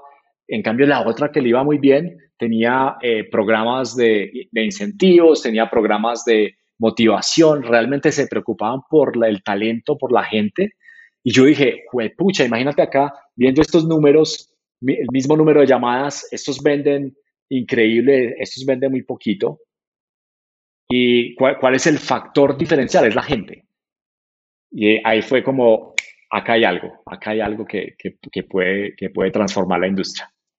Ya entiendo por qué cultura es tan importante para vos en Playbox. Es porque tú viste firsthand, misma, mother, same motherfucking technology, pero cosa completamente diferente. Ah, ok. Es que esas cosas viscerales. yo, gracias, gracias. Y tú eres increíble, es increíble. Te quiero, te quiero eh, felicitar porque eres increíble para, encontrar esos momentos de, de la historia que hace que todo lo que estamos acá eh, tenga sentido. Entonces, muy chévere, gracias por, por notarlo. No, es porque contigo estoy en sus zapatos, estoy mirando a este jefe de mierda tocándome. Eso es porque yo quería saber si tienes corbata, porque la corbata es una restricción para respirar. Entonces, yo estoy imaginando, entonces en este call center, estoy imaginando a esos chicos gastando un montón por el transporte en Chile, que es muy costoso, y en sus familias lejos con este... No, qué terrible. En tu viste este dolor, no, I'm going to solve this problem. Aquí hay algo. Exacto. Listo. Entonces, el último pregunta, ¿cómo fue esta ruptura con su socio? ¿Fue muy doloroso? ¿Aprendiste algo o fue algo muy natural? Entonces no hay, no hay una razón de hablar de eso, no hay un aprendizaje menos personal. Bien, yo creo que sí hay, hay un aprendizaje personal. Eh, yo creo que en ese momento eh, aprendí que uno no se tiene que apegar a, a, nada.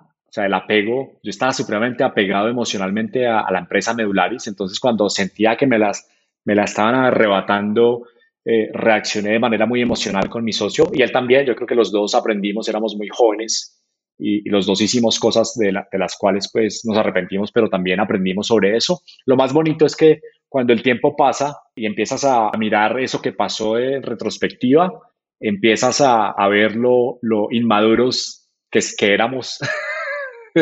y tuvimos la oportunidad de reunirnos en San Francisco con Nico. Entonces fue como, yo le pedí perdón, él me pidió perdón y, y fue como, ah, eh, qué aprendizaje tan bacano, él le está yendo súper bien, a mí me está yendo súper bien. Y eso son como cosas de la vida que, que, hay, que hay que aprender de ellas, ¿cierto? esos momentos difíciles que la vida te pone, eh, esas crisis que para mí fue una crisis muy difícil de superar, pero, pero eso me llevó a qué? A, a, a Playbox, y yo dije, pucha, mira, esta crisis me llevó a hacer algo más grande que estoy disfrutando y estoy eh, haciendo. Sin crisis no hay crecimiento. Entonces, la, la razón que yo te pregunté es porque William Shaw de BBR dijo, una recomendación a la gente es cuando tú escoges tu cofundador, la cosa más importante es la visión que tú mencionaste. La misma visión puedes arreglar cualquier cosa porque el norte es igual, pero el momento que uno está remando en una dirección distinta, allá es como si literalmente este, esta separación visceral de una persona y otro porque no estamos moviendo en la misma dirección. Y no, solamente aplica a los negocios, aplica a, a, las relaciones sentimentales también con tu pareja. Si tu pareja está, tiene una visión muy completamente opuesta a la tuya, Puede ser que haya química, puede ser que haya eh, cosas chéveres, pero al final eh, va a haber una ruptura por, porque hay visiones totalmente diferentes. Entonces es, es un aprendizaje enorme. Yo nunca he pensado también así. Es como el, startup es igual de la vida real, solamente no le gustan hablar como tu, tu pareja como negocio. En Clayton Christensen, en How Will You Measure Life, es, pregunta a tu esposa. tú me contrataste para hacer qué job to be done. ¿Cuál es el job to be done que yo hago como esposo para vos? Porque yo estoy solucionando algo, tú no estás feliz. Entonces, what's the job to be done? Ayúdame, ¿por qué me contrataste como esposo? Ajá. Listo. La visión, ¿qué? Problema, empezaste a platicar con Ariel, ¿es el argentino? Ariel, sí, Ariel, digamos que ah, es muy bonita la historia porque Ariel fue uno de los primeros desarrolladores que contratamos en Medularis eh, en Medularis, el primer inversionista que nos puso plata, el inversionista que nos puso plata, después de tres meses nos dijo, se arrepintió y dijo, no, ya no más. Así que nos quedamos sin capital y sin plata para pagar desarrolladores. Ariel fue uno de los primeros desarrolladores que se unió y fue la primera persona que me tocó despedir a mí como CEO.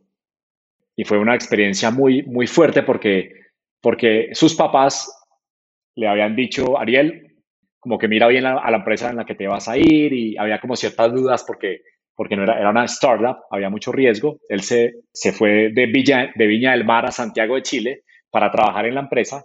Imagínate después de dos meses decirle, Ariel, esto se acabó, el último salario te lo pagamos con el computador porque estamos sin plata. Él entendió, fue, fue, fue algo supremamente difícil, pero mira lo bonito de tener las relaciones y, se, y, mantener una buena relación con la gente. O sea, él, él entendió que lo que pasó. Después me lo, me lo cruzo en la calle y lo invito a ser parte de Playbox.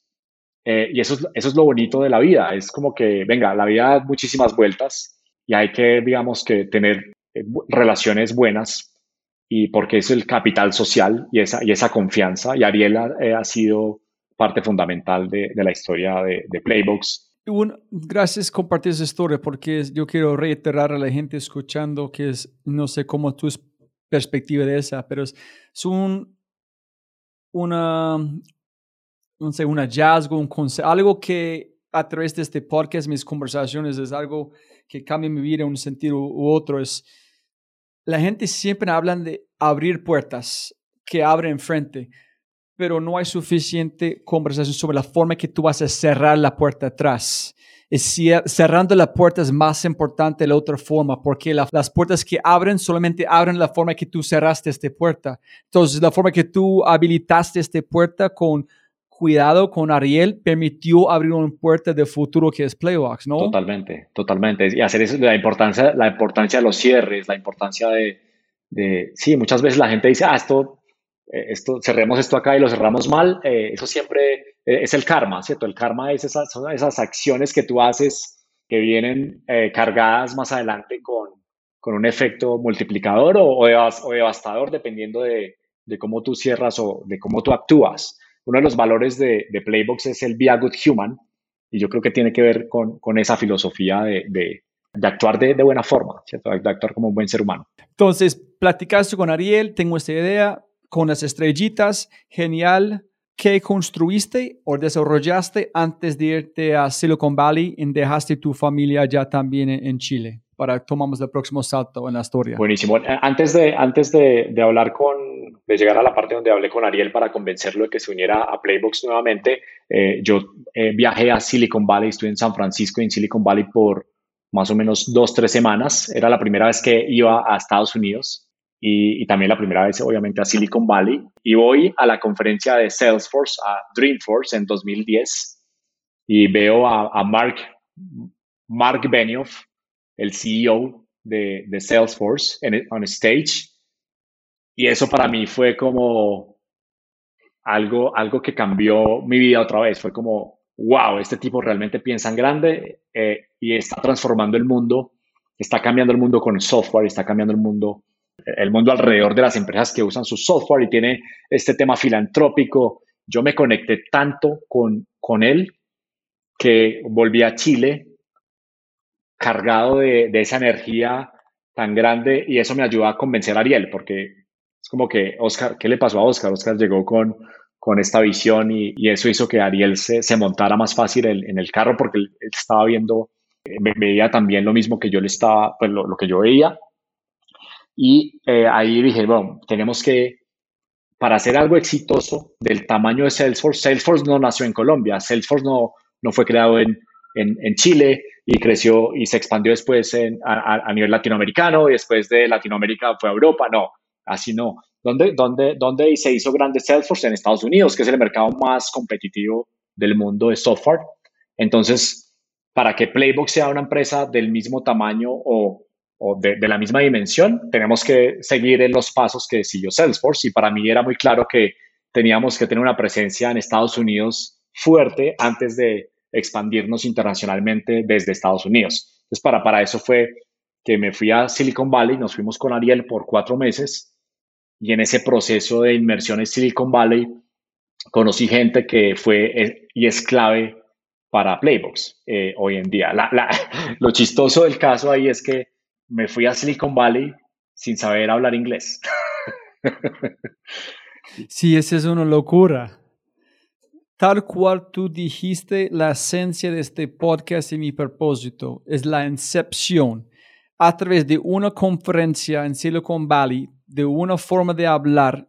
La incepción fue sembrar en su materia gris de esta visión que permitió llevar tu visión a la próximo nivel, que permitió mejorar tu historia, a convencer a Ariel a irte a Silicon Valley en vos también a dejar tu familia, dejaste tu familia y convenciste a otra persona a ir a otro país sin hablar de idioma a través de escuchando una persona hablar por poco tiempo. Total. That's fucking crazy. It's fucking crazy. It's crazy. es, es, como Guy Kawasaki, Oscar, Oscar. Oscar Si Wences pueden hacerlo, yo puedo hacerlo y Mark. Entonces, Guy Kawasaki, Oscar, eh, Wences y Mark. Mark Benioff, total. Crazy. Entonces, ¿qué dijiste a tu familia? Hey, mira, tengo una idea por un call center, ustedes no van a entender que yo está hablando, pero tienes que confiar. Pero tú no hablas inglés. Sí, yo, yo sé, pero tengo que estar allá. ¿Qué historia contaste a tu familia? Sí, ahí, ahí en, mi familia, digamos, fue muy, me apoyó muchísimo. En ese momento ya tenía dos, ya tenía otra hija. Entonces el, el nivel de riesgo eh, aumentaba, no era subiendo. subiendo. Y esto es todavía más loco porque, porque fue pucha, irme a, a, Silicon Valley, eh, estar cuatro meses, separarme de mi familia, una niña, eh, Amparo, ya la segunda, más pequeñita, y, me, perdí esos tres, cuatro meses de, de, esa primera parte y son sacrificios que son, son, son difíciles, son difíciles de hacer.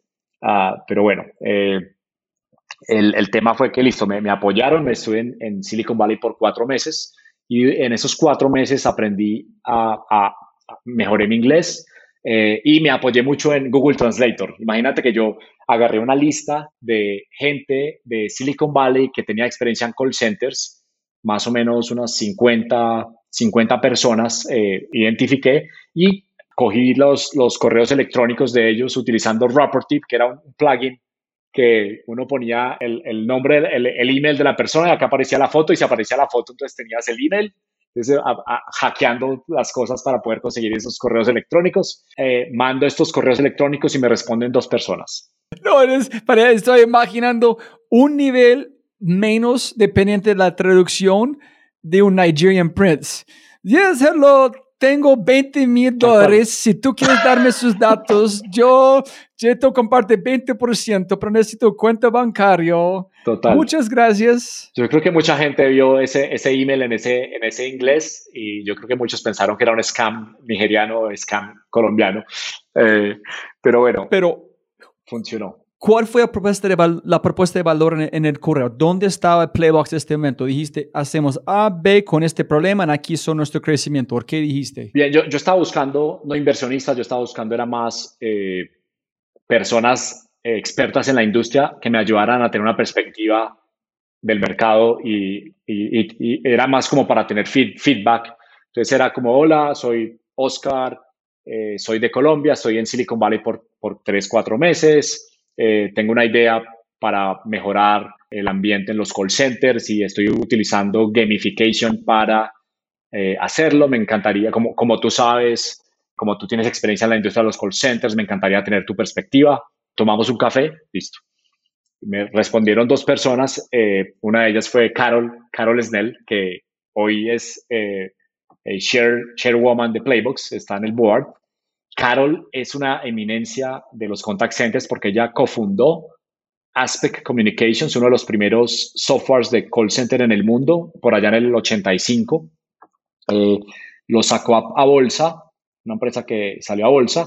Después fue adquirida por un fondo de private equity por, por un billón de dólares. Y Carol, yo dije, esta persona me dio, me está dando 30 minutos de su tiempo. Entonces fuimos con Ariel. Ella fue al Plug and Play Tech Center, de era donde teníamos la oficina Ah, y ella nos dio una hora y media.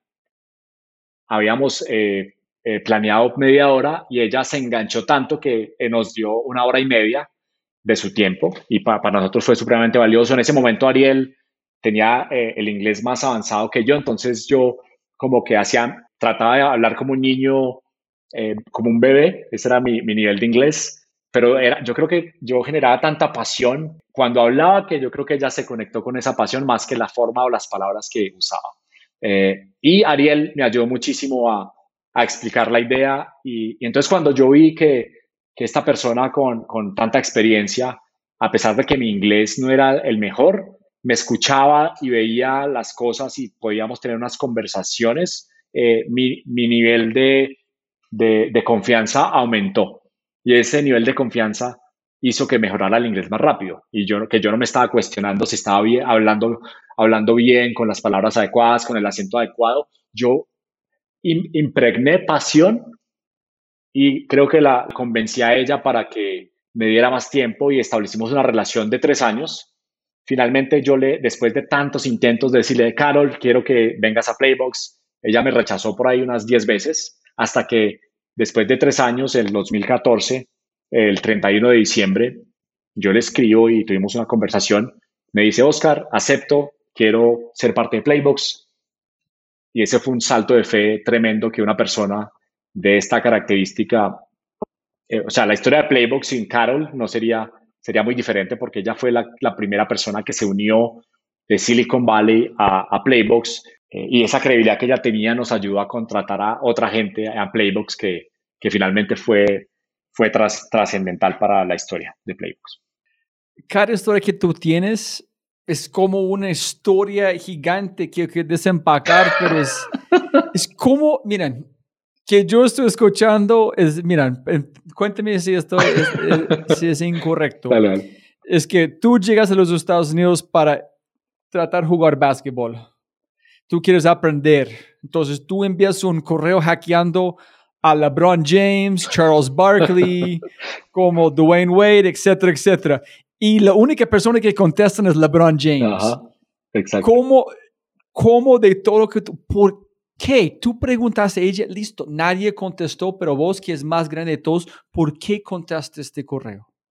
¿Cuál fue la razón? Es que nadie, nadie van a creer esta historia si no escuchas de, de voz de primer mano. Decir, alguien que no habla inglés, bien como hackeando correos, enviando un cold email, van a recibir un remedio de algo gigante hasta el punto que van a ser un parte de su, su empresa. ¿Por qué dijo sí en un correo? Bien, yo también me lo pregunto. La manifestación, yo creo que yo creo mucho en la, en la, en la el poder de, de, de, de, verla, de la visualización y de decir, yo, yo, yo quiero que este, este nivel de personas estén en Playbox y me ayuden y, el universo de alguna forma eh, te ayuda cuando tienes esa, y, es desde, desde, la buena intención también, porque es que hay una buena intención de realmente cambiar la industria y de cambiar la vida de la gente de los call centers. Entonces, cuando alguien te escucha hablar con esa pasión y con ese, esa, yo no estoy aquí haciendo esto para hacerme millonario, porque cuando uno sale con esa, eh, como con esa intención de, eh, por ahí las cosas quizá no fluyen de la manera en que fluyeron con Playbox, porque la intención era buena, con, conecté con una persona que de alguna forma vivió cosas similares en la industria y que de alguna forma se puso en los zapatos de estos agentes y tener la posibilidad de hablar con ella y de contarle el por qué lo estaba haciendo, eso como que nos conectó aún más y, nada, tengo una relación espectacular, ella sigue en Playbox y es eh, una, una, mentora, es una, una persona a la que admiro muchísimo. Listo, Oscar, última comentario para conectar al próximo eh, hilo de la historia. hoy es mi, mi, aniversario de 10 años con mi esposa. Oh, felicitaciones. Gracias, hermano. Quiero como usar ese espacio para celebrar en un sentido porque no estoy en la casa, pero al mismo tiempo es yo conocí a ella en San Francisco. Tres meses después estamos platicando por FaceTime. ¿Quieres estar con alguien más? No. ¿Vos no? Listo. ¿Quieres casarnos? Listo de una.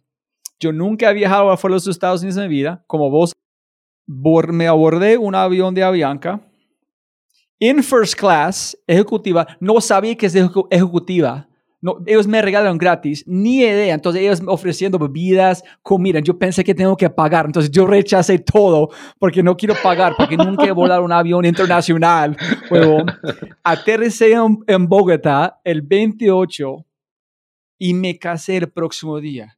No investigué Bogotá, ni investigué Colombia, ni su familia. Entonces, ¿dónde me voy? Es en con este podcast yo no tenía ni puta idea que es un podcast ni cómo hacerlo. Entonces, las dos como momentos, la ignorancia fue mi superpoder. Entonces, mi pregunta a vos es, ¿qué porcentaje a vos de estos correos irte a Silicon Valley fue ignorancia? ¿En qué porcentaje fue como ser valiente? Porque yo no creo que fui valiente. Si yo fui consciente de mis decisiones, yo nunca voy a hacerlo. Pero fue tan metido en algo más que yo, que nunca pensé en consecuencias porque estaba de ignorancia, de flujo de ignorancia. Yo, creo, que, yo creo que es una combinación de las dos. Yo creo que ah, especialmente cuando, cuando estás en este proceso de, emprendimiento, eh, tienes un montón de, gaps en conocimiento eh, y esa ignorancia eh, en, en, muchas, muchas, muchas partes te, te, juega a favor, pero también yo creo que hay un tema de, de coraje o de, de ambición y de, de, un drive, como algo que quema, no sé cómo explicarlo, yo siento que hay un fuego dentro de mí que me ayuda a, a salirme de la zona de confort y que y que cuando yo le pongo una buena intención a esas cosas, las cosas pasan, entonces no, no hay, no veo como miedo, el miedo se, se borra cuando voy con esa intención a, hacer esa, esa cosa que quiero hacer. Eh, entonces, eh, sí, es como una combinación, combinación de las dos. Fucking crazy. Ok, estás allá, Snell está allá contigo, tú casi no hablas inglés, pero la emoción, la energía, ¿Qué pasó después? ¿Cuál fue el próximo salto de esta gran empresa eh, Playbox? Bien, eso fue en el 2011. Eh, nosotros ya habíamos levantado 500 eh, mil dólares de un inversionista en Chile, Santiago Fernández, que es un ángel, ángel, un, un ángel. ¿Tuviste clientes o solamente idea? Eso fue solamente la idea. No joda. sí, ángel, ángel, ángel, ángel, ángel, ángel, ángel y un excelente ser humano, ¿no? Increíble. Eh, la verdad que, que Santiago, a Santiago Fernández le, debo muchísimo. Fue su primera inversión. Además, pues ¿Es, un primo un cuñado? Nada, nada, nada. Nos, nos, hicieron una introducción. Yo tuve una reunión con él, le, le, conté y la reunión fue muy normal. Fue como, no fue como que salí allá diciendo, oh, que la mejor reunión del mundo. Fue, fue muy, muy póker poker face, como no, sabía qué esperar. Eh, al, al, siguiente día me, me, llama, me dice, Oscar, quiero presentarte a mis socios y finalmente nada, eh, decidieron eh, invertir. Um, y finalmente... ¿Antes de Mark Benioff o después? Antes.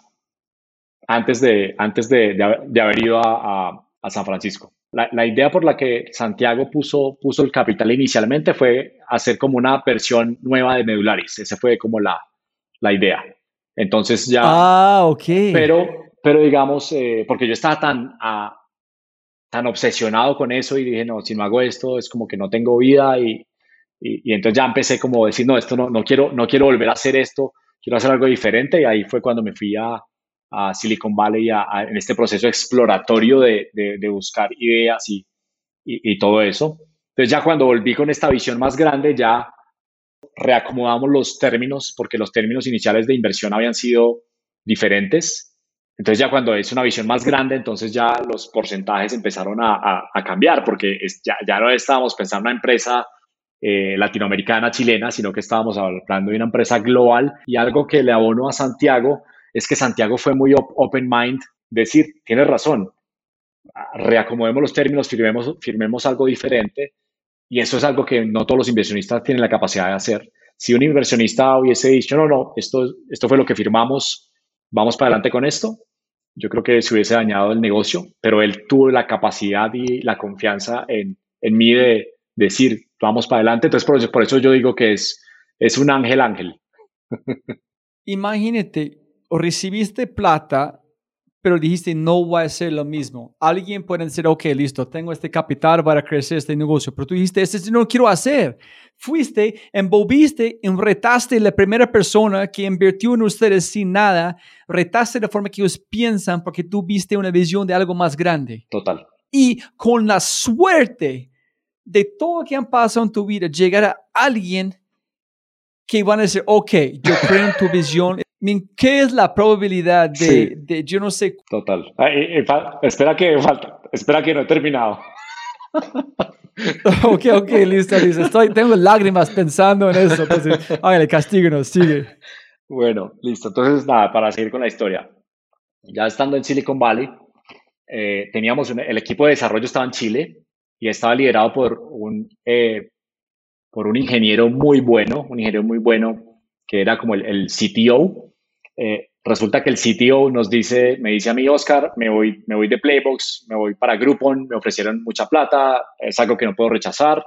Listo, está bien. En ese momento no tenía cómo retenerlo. Mi hermano, Mauricio, mi hermano Mauricio tiene cinco años menos que yo.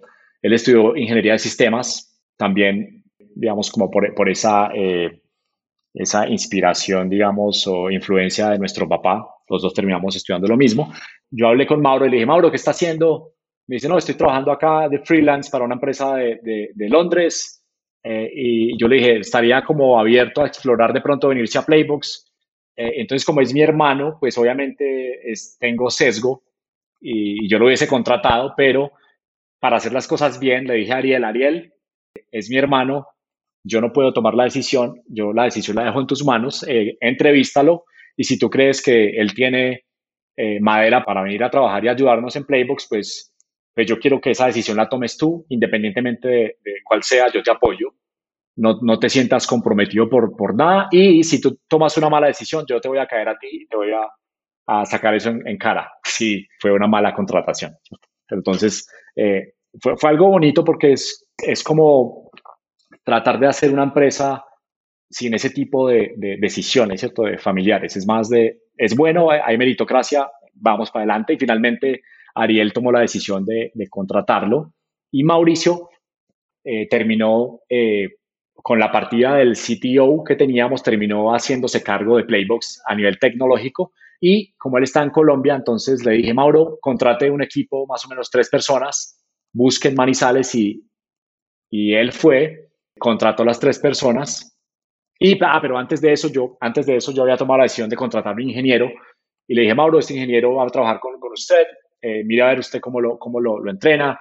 Y mi hermano a la semana decidió que él no era la persona adecuada para, para estar con nosotros, entonces lo, lo echó. Y cuando él hizo, tomó esa decisión, siendo tan joven, yo dije, este es el que yo necesito porque una persona tan joven tomó la decisión de desvincular a alguien. Es una persona que tiene madera para, para esto y inmediatamente empezó a conseguir gente con menos experiencia, pero con ganas de aprender y hambre de salir adelante. Entonces, para nosotros en Playbox eso se convirtió en, uno de los valores. No, gente con ganas de ir a un lugar en hablar un idioma al mínimo nivel porque quieren hacer algo más grande. Ese tipo de madera, ¿no? Exacto, ese tipo, ese tipo de madera. Y resulta que nada, el, el equipo, bueno, está Sandro, eh, Juan, Juan Sebastián, Andrés Castro fueron los tres ingenieros que Mauricio contrató. Todavía eh, están en Playbox y son parte de Playbox y ha sido, digamos, sin ellos, digamos, eh, todo lo que hemos hecho no, no, habría sido posible por esas ganas y creer ciegamente en la visión que, que, teníamos y armamos el equipo en Manizales. Eso fue en el 2012. Entonces ya dejamos de tener el equipo en Chile, solamente estaba Ariel trabajando desde Chile y ya habíamos armado el equipo en Manizales y yo tomé la decisión de volver a Manizales en el 2012 después de haber vivido en San Francisco por, por unos meses. La plata pues se nos estaba terminando porque eh, vivir en San Francisco es extremadamente costoso y preferí más bien que esos recursos los invirtiéramos más en el equipo de desarrollo más que en un apartamento en San Francisco donde realmente pues no, estaba haciendo mucho y esa fue la historia de, cómo eh, nos movimos de Chile a tener la oficina en, en Manizales, en Colombia, con ese equipo inicial que te cuento. ¿Cómo funcionó en la empresa? Como si yo pago Playbox, ¿cómo funcionó? ¿Cuál fue la evolución del producto hasta la inversión, hasta creo que tú dijiste 275 dólares en, el, en como la cuenta, no puedes pagar la inversión, suerte otra vez llegando con otro ángel, me imagino. Y ya, sí, quiero entender el producto. Ok, Bien, digamos que la, evolución, hubo, un pivot, un pivot grande de Playbox en, 2016. Digamos que el producto de Playbox principal era una herramienta de motivación para call centers. Entonces tú eres un call center de, 500 agentes, compras Playbox, te compras una licencia por cada asesor y lo que Playbox te daba en ese momento era la posibilidad de generar eh, motivación, eh, revisar estadísticas de desempeño de los agentes, por ejemplo, el número de ventas o el número de llamadas atendidas eh, bajo cierto como estándar. Entonces, basado en esos KPIs, nosotros lo que hacíamos era gamificar o agregar dinámicas de juegos para motivar a los agentes que iban cumpliendo esas metas.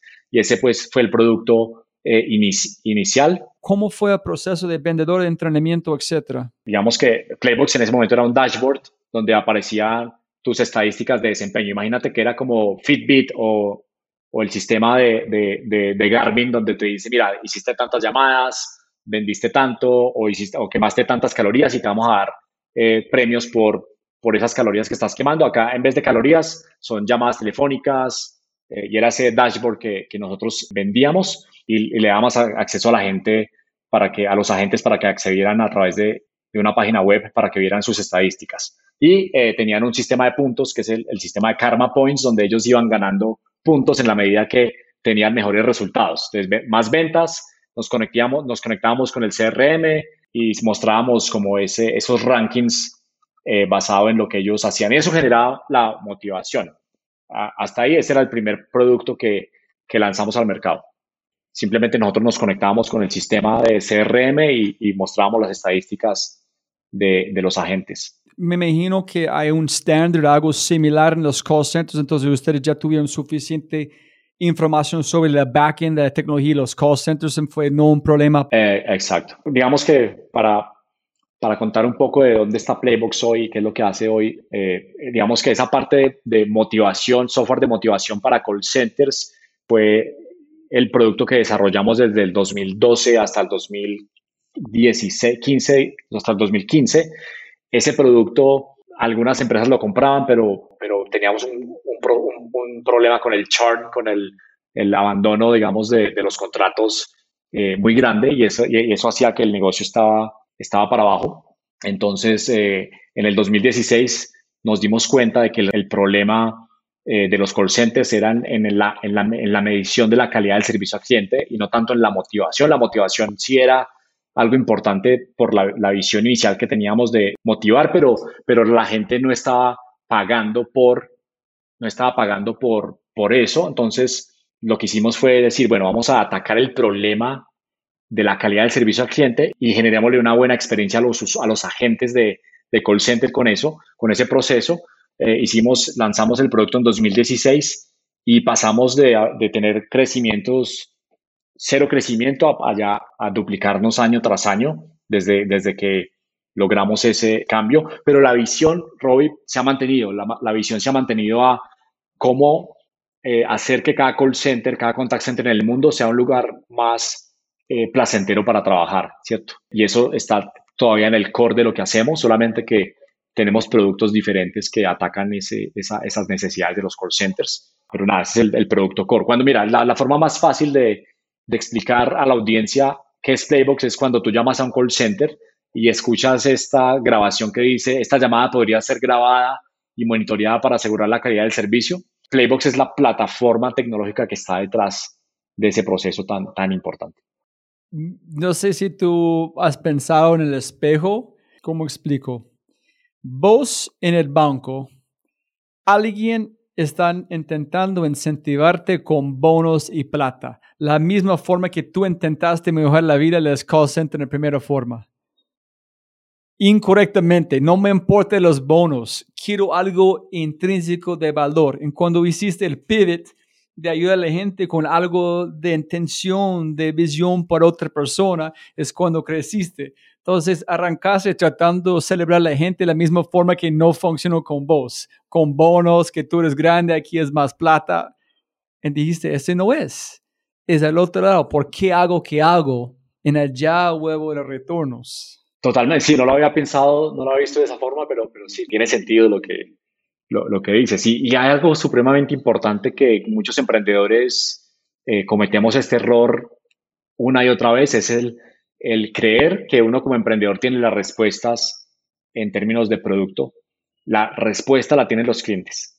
Uno tiene que ir y escuchar al cliente obsesivamente y una vez que tú entiendes el problema de los clientes, vas con una solución a ese problema del cliente. Y ahí es donde tú puedes innovar, es cómo lo vas a solucionar, pero, pero es muy claro el problema.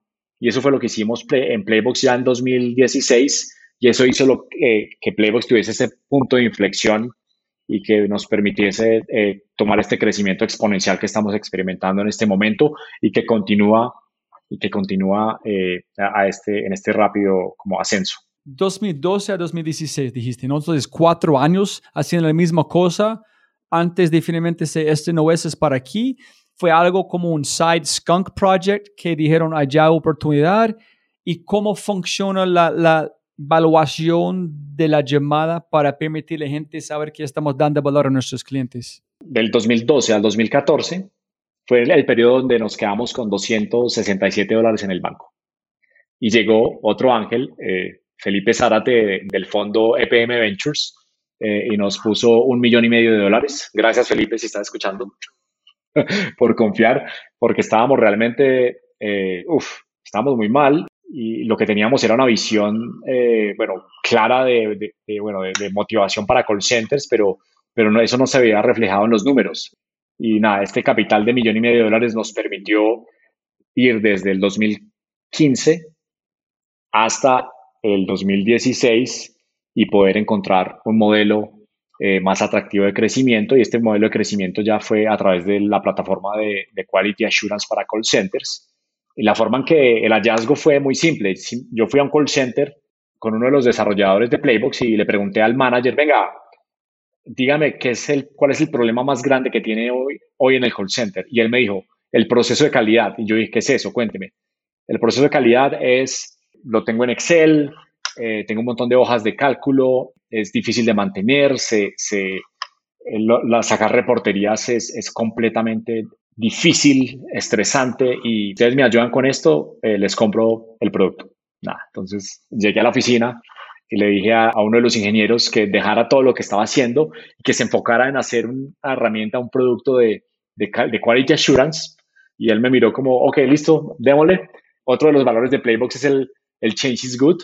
Eh, imagínate donde yo hubiese ido, donde el desarrollador y, y que él me hubiese dicho, no, eh, yo no voy a hacer eso porque estoy haciendo esto, Playbox no existiría. Esa, esa, apertura de mente de decir, ah, listo, voy a dejar esto que estaba haciendo, que le, he puesto mi vida en los últimos tres años para hacer algo totalmente nuevo, eh, requiere mucho, mucha apertura de mente y, y, yo creo que ese tipo de cambios son necesarios para que una empresa sobreviva en todo tamaño. Entonces, por eso lo adoptamos como uno de los valores eh, de Playbox eh, esa apertura de este desarrollador nos ayudó a, reestructurar la empresa para, reposicionarla como una, plataforma de contact center para calidad del servicio. Dijiste este señor, este call center, dame este Excel. Fui a tu desarrollador. Este es como, este es columnas, necesito automatizado por nuestra plataforma. Exacto, eso fue.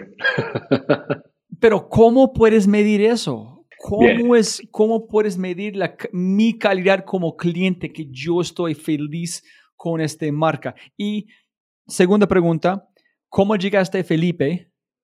¿Por qué dijo sí y no rechazó basado en sus números? Ajá. Bien, la, la primera de, cómo medimos, eh, te pongo un ejemplo de uno de nuestros clientes. Uno de nuestros clientes eh, en Latinoamérica es Nubank, eh, el banco de, fundado por David Vélez. Y Nubank es una... Muy pequeño en el momento. sí.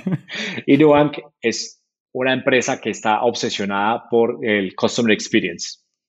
Ellos son todo acerca de Customer Experience. Entonces, eh, Playbox lo que hace para Nubank es ayudarles a ellos a asegurar que cada interacción que tiene un representante de servicio al cliente en Nubank con un cliente sea, esté bajo los estándares de, de calidad que Nubank quiere para toda su empresa.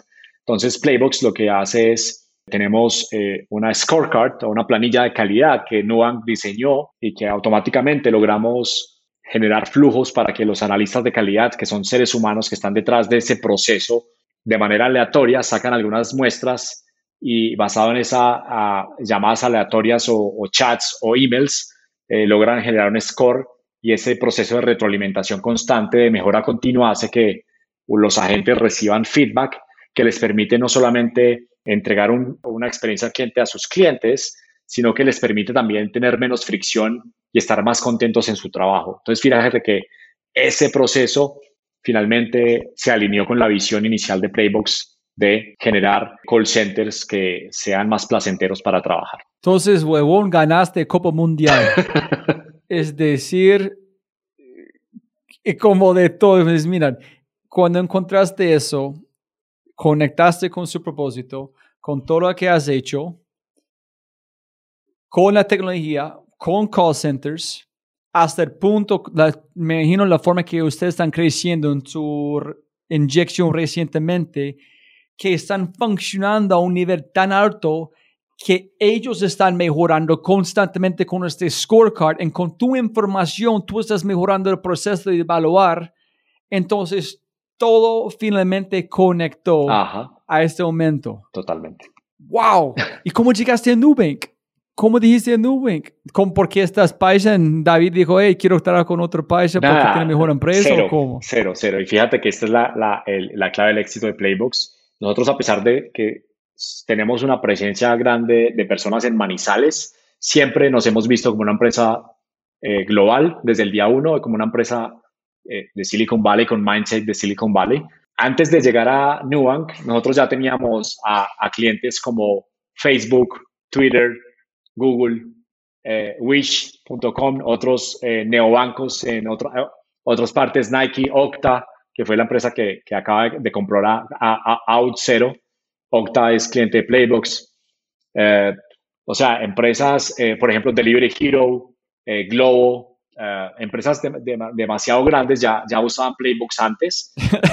Estamos hablando de empresas más grandes en el mundo, están clientes de ustedes. Totalmente. Entonces, digamos que ya cuando tú dices, listo, vamos a ir a Nubank, Nubank es simplemente, o sea, simplemente una empresa muy, re- re- pero, pero que está al mismo nivel de, de estas empresas que ya tenemos como clientes. Entonces, al ver que al- el equipo de Nubank, al ver la reputación que teníamos, simplemente fue como, ah, esto es muy chévere, pero no fue ninguna conexión con David o, o porque somos colombianos, eh, simplemente se dio un proceso de ventas como, como hacemos cualquier proceso de ventas con otro tipo de empresas. Y el domino de la para llegar a estos clientes grandes fue otro falabella en este proceso o no? El primer cliente grande que tuvimos fue Google. Y ya cuando tienes a, a ¿Cómo, cómo suena, esta historia suena muy similar a como Globant, es decir, pensar global. Ajá. Su primer cliente creo que fue Google también, golpeando puertas. ¿Cómo- ¿Por qué Google dijo sí? En este fue después del pivot o antes. Eso fue antes del pivot y, y, él, y, y ellos fueron los primeros en adoptar el pivot. Wow. O sea, eh, Google estaba buscando una herramienta de motivación para su equipo de, de soporte y ventas y encontraron gamification y Playbox estaba eh, listado como de las como más destacadas en call center con gamification. Entonces, por eso llegó un inbound lead y al final eh, establecimos una relación de confianza con el equipo de Google y ellos lo, lo implementaron para una división y son clientes del- de- desde el 2014. Ustedes, como, entonces ustedes tuvieron como un- una estrategia de, de SEO con palabras y todo en Google llegó a través de su propia plataforma. Mira, ustedes usaron la misma plataforma de la misma empresa que te contactó. Sí, lo había pensado así, pero, pero muy loco, sí. Entonces, entonces y, fíjate, lo, lo, pero acá lo, lo, lo bonito de esto de Google, de tener a Google como el primer cliente grande, reconocido, es el nivel de confianza que eso generó en el equipo de Playbox.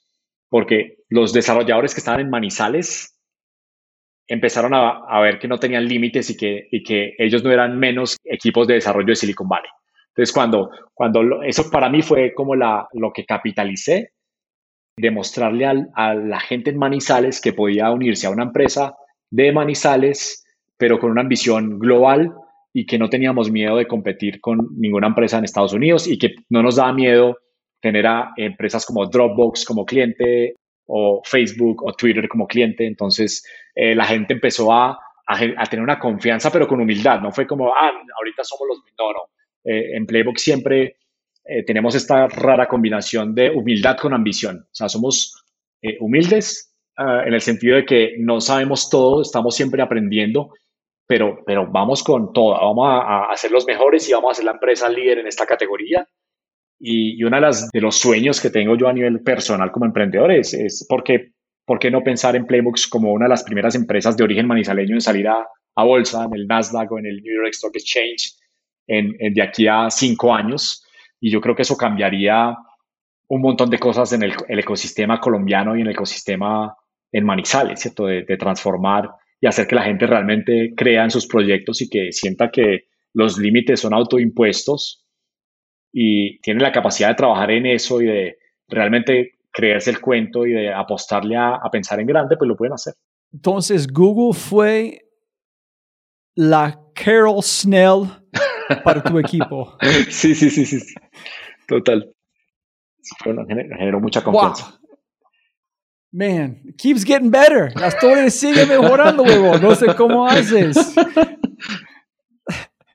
Sigue mejorando. Entonces, ¿en- en- ¿cuál es tu único cliente en Colombia? No tenemos ningún cliente en Colombia. ¿Y, ¿Y por qué no estás con Rappi? Eh, ahí, eh, de- cuando, eh, el, ¿cómo se, cómo se dice? Ahí, ahí vamos a, ahí vamos a, vamos a ver qué, qué se hace. Pero estamos, estamos ya eh, hablando. Listo, listo, listo. Es que, no, hermano, que... No, espectáculo. Entonces, Felipe, ¿qué, qué, terminamos este en las últimas preguntas. ¿Qué pasó con Felipe? ¿Por qué dijo sí? Bueno, resulta, fíjate acá cómo es el tema del capital social y las personas que te encuentras en el camino. Andrés Barreto, lo conozco, no sé si conoces a Andrés Barreto. Andrés Barreto, eh, él, él, él estaba en Chile en el 2008, fue a viajar, él quería, él tenía su blog Pulso Social y él empezó a viajar por Latinoamérica a conocer el ecosistema y lo conocí en un evento y ahí quedamos en contacto. Eh, Andrés eh, en el 2012-2013 eh, invirtió en Playbox a través de Social Atom, se convirtió en inve- inversionista de Playbox y eh, estaba pues yo en este proceso de levantar capital en Silicon Valley, eh, nos rechazó muchísima gente, o sea, la verdad que la gente le, gustaba el producto, pero cuando decía, bueno, ¿y, tú dónde vives? Yo no, en, Colombia, y, me preguntaban que si me quería ir para allá, y yo dije que no, yo, yo creía que se podía hacer una empresa global desde cualquier parte del mundo, pero en Silicon Valley los VCs con los que hablé, ninguno como lo creía. Entonces siempre eh, teníamos ese rechazo y cuando estábamos realmente muy, muy mal, nos quedaban 267 dólares literalmente en el banco. A Andrés Barreto me hace una introducción a Felipe Zárate. Tengo una reunión con Felipe Zárate por teléfono como de media hora y nos caímos muy bien. Felipe es un tipo muy, muy fácil de conversar, eh, una persona muy sencilla, nada, muy, muy bacano. Y entonces conec- conectamos y él me dijo, Oscar, vente para Medellín y nos conocemos acá. Este es un fondo nuevo de EPM. Hemos hecho solamente una inversión en Brasil. Eh, es un fondo de 40 millones de dólares. eh, y, no, no- y creo que Playbox está en, el, en la vertical de, que nos interesa porque por el negocio que tiene EPM con, con UNE y Telco, que operan call centers. Entonces había como una, una sinergia chévere, interesante. Fui a Medellín, y estuvimos hablando, le conté la visión. Eh, algo que le, le, pareció muy interesante a Felipe es cómo eh, un chico de Manizales tenía a Carol Snell en el, en el board y cómo eh, teníamos a Joe, que Joe es otro personaje increíble que en Playbox, que me lo presentó Carol y él se convirtió como en el VP de, de todo, el VP de, de, ventas, VP de Customer Success, VP de, de alianzas y él estaba en, en Mountain View en Silicon Valley viviendo. Entonces era como que teníamos esta empresita acá en Manizales con una persona en Silicon Valley, otra persona también en Silicon Valley con Carol y era como que esta empresa es muy rara, o sea, como así que, y él yo creo que se intrigó por eso y, y, se, y dije, pero es que cómo, cómo, este, cómo este chico logró convencer, acá debe haber algo, yo creo que por ahí empezó su intuición de, de querer invertir y, y, Playbox se convirtió en la segunda empresa del fondo de EPM en ser fondeada, o sea, ni siquiera una empresa de Medellín recibió fondos, sino que la primera fue una brasilera y la segunda fue una manizaleña, no local en Medellín, y eso para mí fue también como, ah, chévere, que logramos que EPM invirtiera en una empresa fuera de Medellín. Eh, Joe se acaba de retirar el, 30, el 31 de marzo, se retiró de Playbox eh, y se retiró pues de, de, trabajar después de muchísimos años. Entonces hicimos una celebración tremenda y en gratitud por, por la contribución que, que, él hizo a Playbox. Él, él es un veterano de Silicon Valley, fue, uno, fue el, primer, eh, el primer, mar, el primer, la primera persona en marketing que contrató Carol Snell en Aspect. También cofundó una compañía que fue adquirida por Cisco. Él fue cofundador de una empresa que se llama Latitude y la vendieron a Cisco. Tuvo como otros IPOs. Eh, o sea, eh, Joe estuvo trabajando por Play, para Playbox un año sin recibir salario. Uh, entonces. ¿Cómo? How the, how the fuck do you do this? Girl. Yo creo que tengo, tengo un poder de, de convencer a la gente fuerte. Yo creo que es. o, o posiblemente, hermano, es que como alucinantes, tú, yo creo que estoy viendo con, finalmente cuando estás escuchando y estudiándote antes es algo muy especial de mis invitados es ellos hacen cualquier negocio sexy. No es importante cuál es. Ellos convierten la cosa más aburrido o normal en la cosa más sexy y elegante como un producto de Apple o Mercedes-Benz a través de la forma que ellos ven algo. Exacto. Entonces, ese es que yo creo es vieron en vos, que este man vio algo que nosotros nunca hemos visto, él está viendo algo especial. Wow. Entonces, la última pregunta um, aquí para terminar la, la, la parte larga es, ¿cuál es tu visión del futuro, hermano? Porque para mí el call center, yo siempre digo esto, posiblemente estoy, estoy equivocado, para mí el call center no van a existir, ese es robots. ¿Cuál es el futuro si la parte humana no van a existir? Bien, yo, yo creo, yo veo un futuro donde hay una combinación de robots y, seres humanos eh, en, en, esas, en esas posiciones de, de, servicio y de soporte a clientes. Digamos que va a haber muchísima automatización. Digamos que tú no, va a vas a tener que llamar a un call center para que te recuerden tu, tu contraseña. Ese, ese tipo de cosas se van a automatizar. Pero yo creo que como humanos siempre vamos a necesitar ese soporte emocional que es donde una máquina, al menos las máquinas que conocemos ahora, no tienen esa capacidad de, generar esa empatía y esa, y esa calidez humana. Siento que va a haber una combinación de robots con, con humanos eh, atendiendo procesos que son más, más complejos y, y más emocionales. Esa es la, la, forma en que lo veo en el futuro. Me regalaste como yo creo que puede ser el futuro. Hice hace, como hace un año algo cuando tú llamas a un restaurante en Silicon Valley y no es un AI que contestan, pero tuvieron que decir que eso es un AI porque fue tan real. Entonces es posible que es peligroso, yo no sé, pero es, si yo soy un call center, yo voy a decir lechuga, Ferrari, Manizales.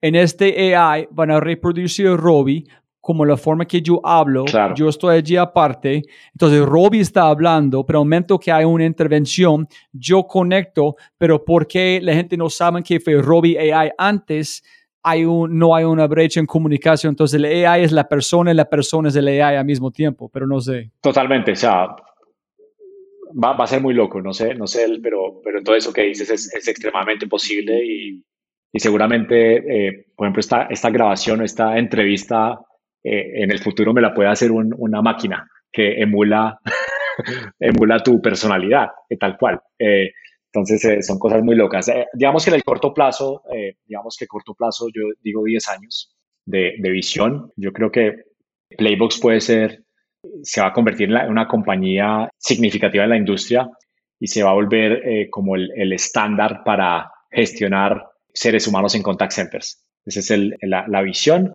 digamos que apenas estamos empezando, eh, hay millones y millones de personas que se, se, emplean en la industria contact center. Mucha gente había dicho que los call centers iban a desaparecer en el 2000 y ahorita eh, la realidad es otra, están creciendo. Y si tú te fijas, Airbnb, Rappi, tienen call centers enormes y está lejos a, de desaparecer como muchos pensamos. Yo creo que va, en los próximos 10 años todavía va, va a haber muchísimo muchísimas personas empleadas en la industria, seguramente no haciendo cosas repetitivas, sino haciendo cosas de, de mayor valor cada vez. Eh, pero Playbox va a ser parte de, esa, de ese ecosistema y un jugador importante en, en, el, en, el, en el medio. Entonces, las palabras cliché, day one, siempre día uno en Playbox. Sí, o sea, sí, es, es que es, es, es, cliché y por eso uno trata como de, ah, no las voy a usar, pero es que no hay cosa más real, no hay cosa más real, eh, no hay cosa más real, hay que, hay que, hay que decir las cosas y, y es como esta sensación de que apenas estamos empezando, es la misma sensación que cuando tú escuchas a David Vélez de Newbank, que lo, lo escuché hace poquito en un, en un, podcast, la visión de David eh, es una empresa de 25 billones de dólares y él dice, no, esto, esto apenas está empezando y yo creo que cuando Playbox esté eh, a, a un nivel similar, pues también seguramente diré lo mismo. Y esa es como la parte del ser humano de, estar siempre evolucionando y, avanzando, ¿cierto? Sin, sin, sin obviamente con, con, el balance de, ser feliz y de sentirse uno lleno y grato con, con las cosas que uno tiene, pero, pero siempre, siempre va a haber ese, ese tema del ser humano de siempre hacer cosas que nunca se han hecho antes, como por ejemplo ir a, a Marte y Elon Musk, Ahí tienes un ejemplo de, de, de, ese tipo de cosas y de pensa, pensamientos en, hacia, a esa escala. Genial. Tres libros que quieres recomendar a la gente escuchando. Bien, a ver, el, por ejemplo, a nivel, a nivel personal, el, el, Poder de la Hora es un libro muy, muy bueno. me, me, gustó un libro también de negocio eh, que, que, me ayudó mucho a, a, aplicar conceptos para Playbooks que se llama How Great Companies Get Their Mojo from Maslow. Es como, como las compañías, grandes empresas uh, tienen el, el mojo de, de, Maslow, que es este eh, psicólogo, y habla de, las, de la pirámide de las necesidades. Entonces, eh, humanas, eh, eso llevado a las necesidades de los inversionistas, de los empleados, y eso pues me, me ayudó mucho como a, a ver, ver, el mundo diferente. Y el tercero, Behind the Cloud, de Mark Benioff, que cuenta la historia de Salesforce y es un libro espectacular para cualquier emprendedor en, en SaaS. Esos tres. Yo tengo, muchas, tengo muchas ganas de momento que estamos 10 años en el futuro o 15 donde tú vas a renunciar porque Playbox es IPO, etcétera, etcétera, y tú tienes tiempo de escribir tu libro y yo puedo leerlo. Entonces, estoy en el futuro 15 años para leer la historia de Playbox. Ah, gracias, gracias. Eh, la última vez que cambiaste tu mente radicalmente. ¿Y por qué? Ah, yo creo que la, la pandemia, la pandemia me, yo creo que a todos nos, nos, nos puso eh, en ciertas prioridades, como que la, la, importancia de conocerse a uno mismo en lugar de, de buscar cosas externas. Eso es algo que... ¿No tenía esto antes? ¿Es algo nuevo? Sí, es, es, es, algo como que, como que estaba ahí, pero como que al nivel que lo tengo ahora es como, como que pasó a un nivel superior de esa importancia de, mirar para adentro en lugar de, mirar externamente. Yo creo que es algo que es un proceso de transformación, pero ahorita siento que con la pandemia se agudizó y generó transformaciones más, más profundas y de las cuales estoy muy, muy contento. Por ejemplo, mm, el, estar más presente en el ahora, es el estar más, más presente, estar... Con el libro. Sí, además de eso, pero, pero más allá del libro es realmente la, el poder de que tiene la presencia y cuando uno realmente escucha y está con las personas que ama y, y se conecta de una forma como diferente a estar en ese piloto automático todo el tiempo que, que es, es, muy fácil de irse, pero hacerlo más consciente y, y recordarlo y, y hacer ejercicios, hacer meditaciones o, o leer cosas fuera de, de, los negocios, que yo antes era muy enfocado solamente literatura de negocio. Ahorita estoy muy abierto a, a otro tipo de literatura o, o, hacer cosas diferentes a las que venía haciendo. Entonces yo creo que sí, es como, como estar abierto a, a probar cosas diferentes. Me ha llevado la, la pandemia. ¿En ese es algo de verdad radical distinto que el Oscar antes y después? Yo sí, yo, yo, yo creo que antes estaba, estaba quizá un poco dormido, no, no estaba tan despierto en ese aspecto, en ese aspecto espiritual. Yo creo que y siento que es como aplicar lo mismo que he aplicado en el mundo de los negocios, pero aplicarlo a nivel de crecimiento personal. Creo que ahí es como, a ver, yo creo que muchos emprendedores somos desbalanceados y hacemos este tipo de cosas porque tenemos unos desbalances que nos permiten hacer este tipo de cosas a nivel empresarial, pero también creo que muchos no exploran o no exploramos el potencial, ese mismo potencial de empresarial, pero a nivel personal. Eh, imagínate qué tan evolucionado puedes llegar a ser si, si aplicas ese mismo mindset a tu vida y a la vida de los demás, ¿cierto? Y a generar impacto a, los demás. no sé si me, me, explico. No, claro que sí, no, no, es, es, estoy pensando en mi esposa, en mi familia, en cómo aterrizar información, entonces estoy contigo 100%, solamente estoy en mi propia aplicación. Vale, vale si pudieras enviar un mensaje a toda América Latina a través de WhatsApp, que podemos enviar a un grupo, ¿qué mensaje enviarías? En, no hay un, no tiene que ser cortos, como algo de verdad que tú crees que la gente escucha, como escuchando Salesforce, escuchando Oscar, escuchando Guy, ¿qué mensaje, mensaje enviarías? Que ojalá una persona va a hacer este Oscar y decir, pucha, voy a los Estados Unidos, voy a China, etcétera. Yo creo que el mensaje que les doy es que, que todas las personas que están escuchando, todas las personas en el planeta tienen el poder de, de cambiar su vida y de cambiar la vida de, la gente alrededor, ¿cierto? Y que muchas veces situaciones de, historias de vida, la gente piensa que ese poder no lo tienen ellos, sino que, o que otras personas exitosas tienen ese poder y ellos no. Es, es, es, es una mentira, todos tenemos eh, el poder eh, entonces, tratar de, que, de confiar en ese poder interior para transformar su vida y para hacer cambios no, no solamente personales, sino eh, empresariales. Y el tema de las, utilizar las crisis y no, y no, no esperar a, generar, a tener crisis para hacer cambios grandes, pero es, es, algo muy, muy difícil de hacer, ¿cierto? Como que las personas siempre necesitamos que pase una crisis para poder hacer un cambio estructural en nuestras vidas, es cómo generar esas crisis o manufacturar esas crisis ah, para generar más cambios eh, en, la vida, ¿cierto? Sin tener que esperar esas crisis grandes. Es como los dos mensajes que, que daría. No, no, ese es espectacular, como una buena forma de terminar. Es porque justo acabo de escuchar un podcast con George Mumford, creo que es el nombre en el, podcast que Tim Ferriss. En, él dijo, crisis es oportunidad y dolor. La única diferencia es la forma que tú tratas esta crisis. Ah, exacto. En es, en es como tal cual que tú me dijiste. En el otro que yo creo que yo me gustaría agregar a tu mensaje es, todos tenemos el poder pero a veces tiene que ser proactivo en activar su propio poder. Es decir, tú fuiste a una conferencia en activaste algo en vos. Entonces, si es, tener como sea tranquilo que tienes este poder, en alguien pueden activarlo, pero ser proactivo en la forma que tú buscas tu propia activación, ¿no? Totalmente, totalmente. Ahí está, yo creo que el poder de la visualización y de decir, bueno, esto es lo que quiero ah, y, es, y eso es lo que te va a llevar a, eh, en ese camino, ¿cierto? De ir encontrando y la, y la, vida te va llevando y te va poniendo personas enfrente tuyo que, que te van dando mensajes que hay que escuchar y oportunidades que hay que tomar. Otro buen libro para gente escuchando, The Alchemist, obviamente. Pero, y la, última la última cosa, Oscar, algo que olvidamos de mencionar, menos de miles de cosas como adquisiciones, cultura, ABCDE, a mí faltamos miles de cosas con vos, pero algo muy especial que quieres mencionar y hay un mensaje que quieres dejar como un easter egg para el equipo de Playbox si ellos escuchan este podcast?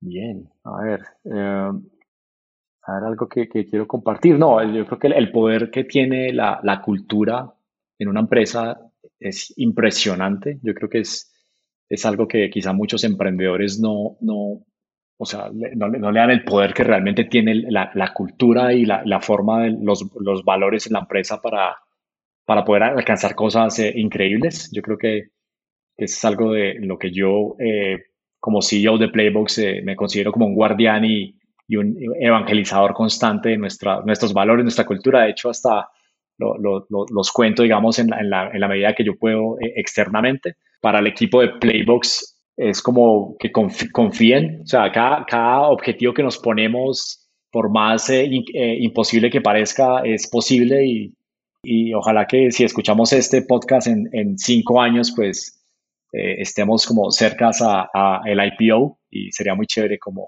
tener esto acá como un archivo del recuerdo para, para saber si eso, cómo, cómo va eso, un punto de calibración en, cinco o seis años de aquí en adelante. Ese es muy, muy lindo porque Steve Jobs dijo algo cuando lanzó las tiendas de Apple si vamos a vender el mejor producto en el mundo, tenemos que tener la mejor experiencia en las tiendas. Entonces, ¿por qué contrató Ron Johnson? Y tú estás diciendo igual, si vamos a tener mejor experiencia de cliente en los call centers, nuestra empresa tiene que tener mejor como cultura posible o no somos coherentes que estamos vendiendo. Totalmente, la coherencia es extremadamente importante y, los valores ayudan a articular eso en el equipo. Y, nada, y el ejemplo también de los líderes, me parece que Tú no, que, o sea, los valores no tienen importancia si realmente el líder no los vive o, los líderes alrededor no dan ese ejemplo y yo creo que es parte del, del, compromiso que tengo yo como líder es, es, vivir esos cinco valores, seis valores que tenemos y, y hacer que la gente lo, lo vea y, y lo hagan intrínsecamente. Entonces, para terminar, un mil gracias a este jefe asqueroso en Chile que permitió yo y Oscar tener esta conversación que Playbox cambiando. Entonces, gracias a este man, estamos aquí. Entonces, el mundo necesita a estas personas para mostrarle a la gente, ese no es el camino. Total. Aquí es el camino. Y siempre para ganar más plata, no más tiempo y el mejor regalo que otro ser humano puede dar otro es su atención. Entonces, mil gracias por su atención y todo. Qué placer, hermano. Un placer enorme. Gracias, Roy. Por la invitación.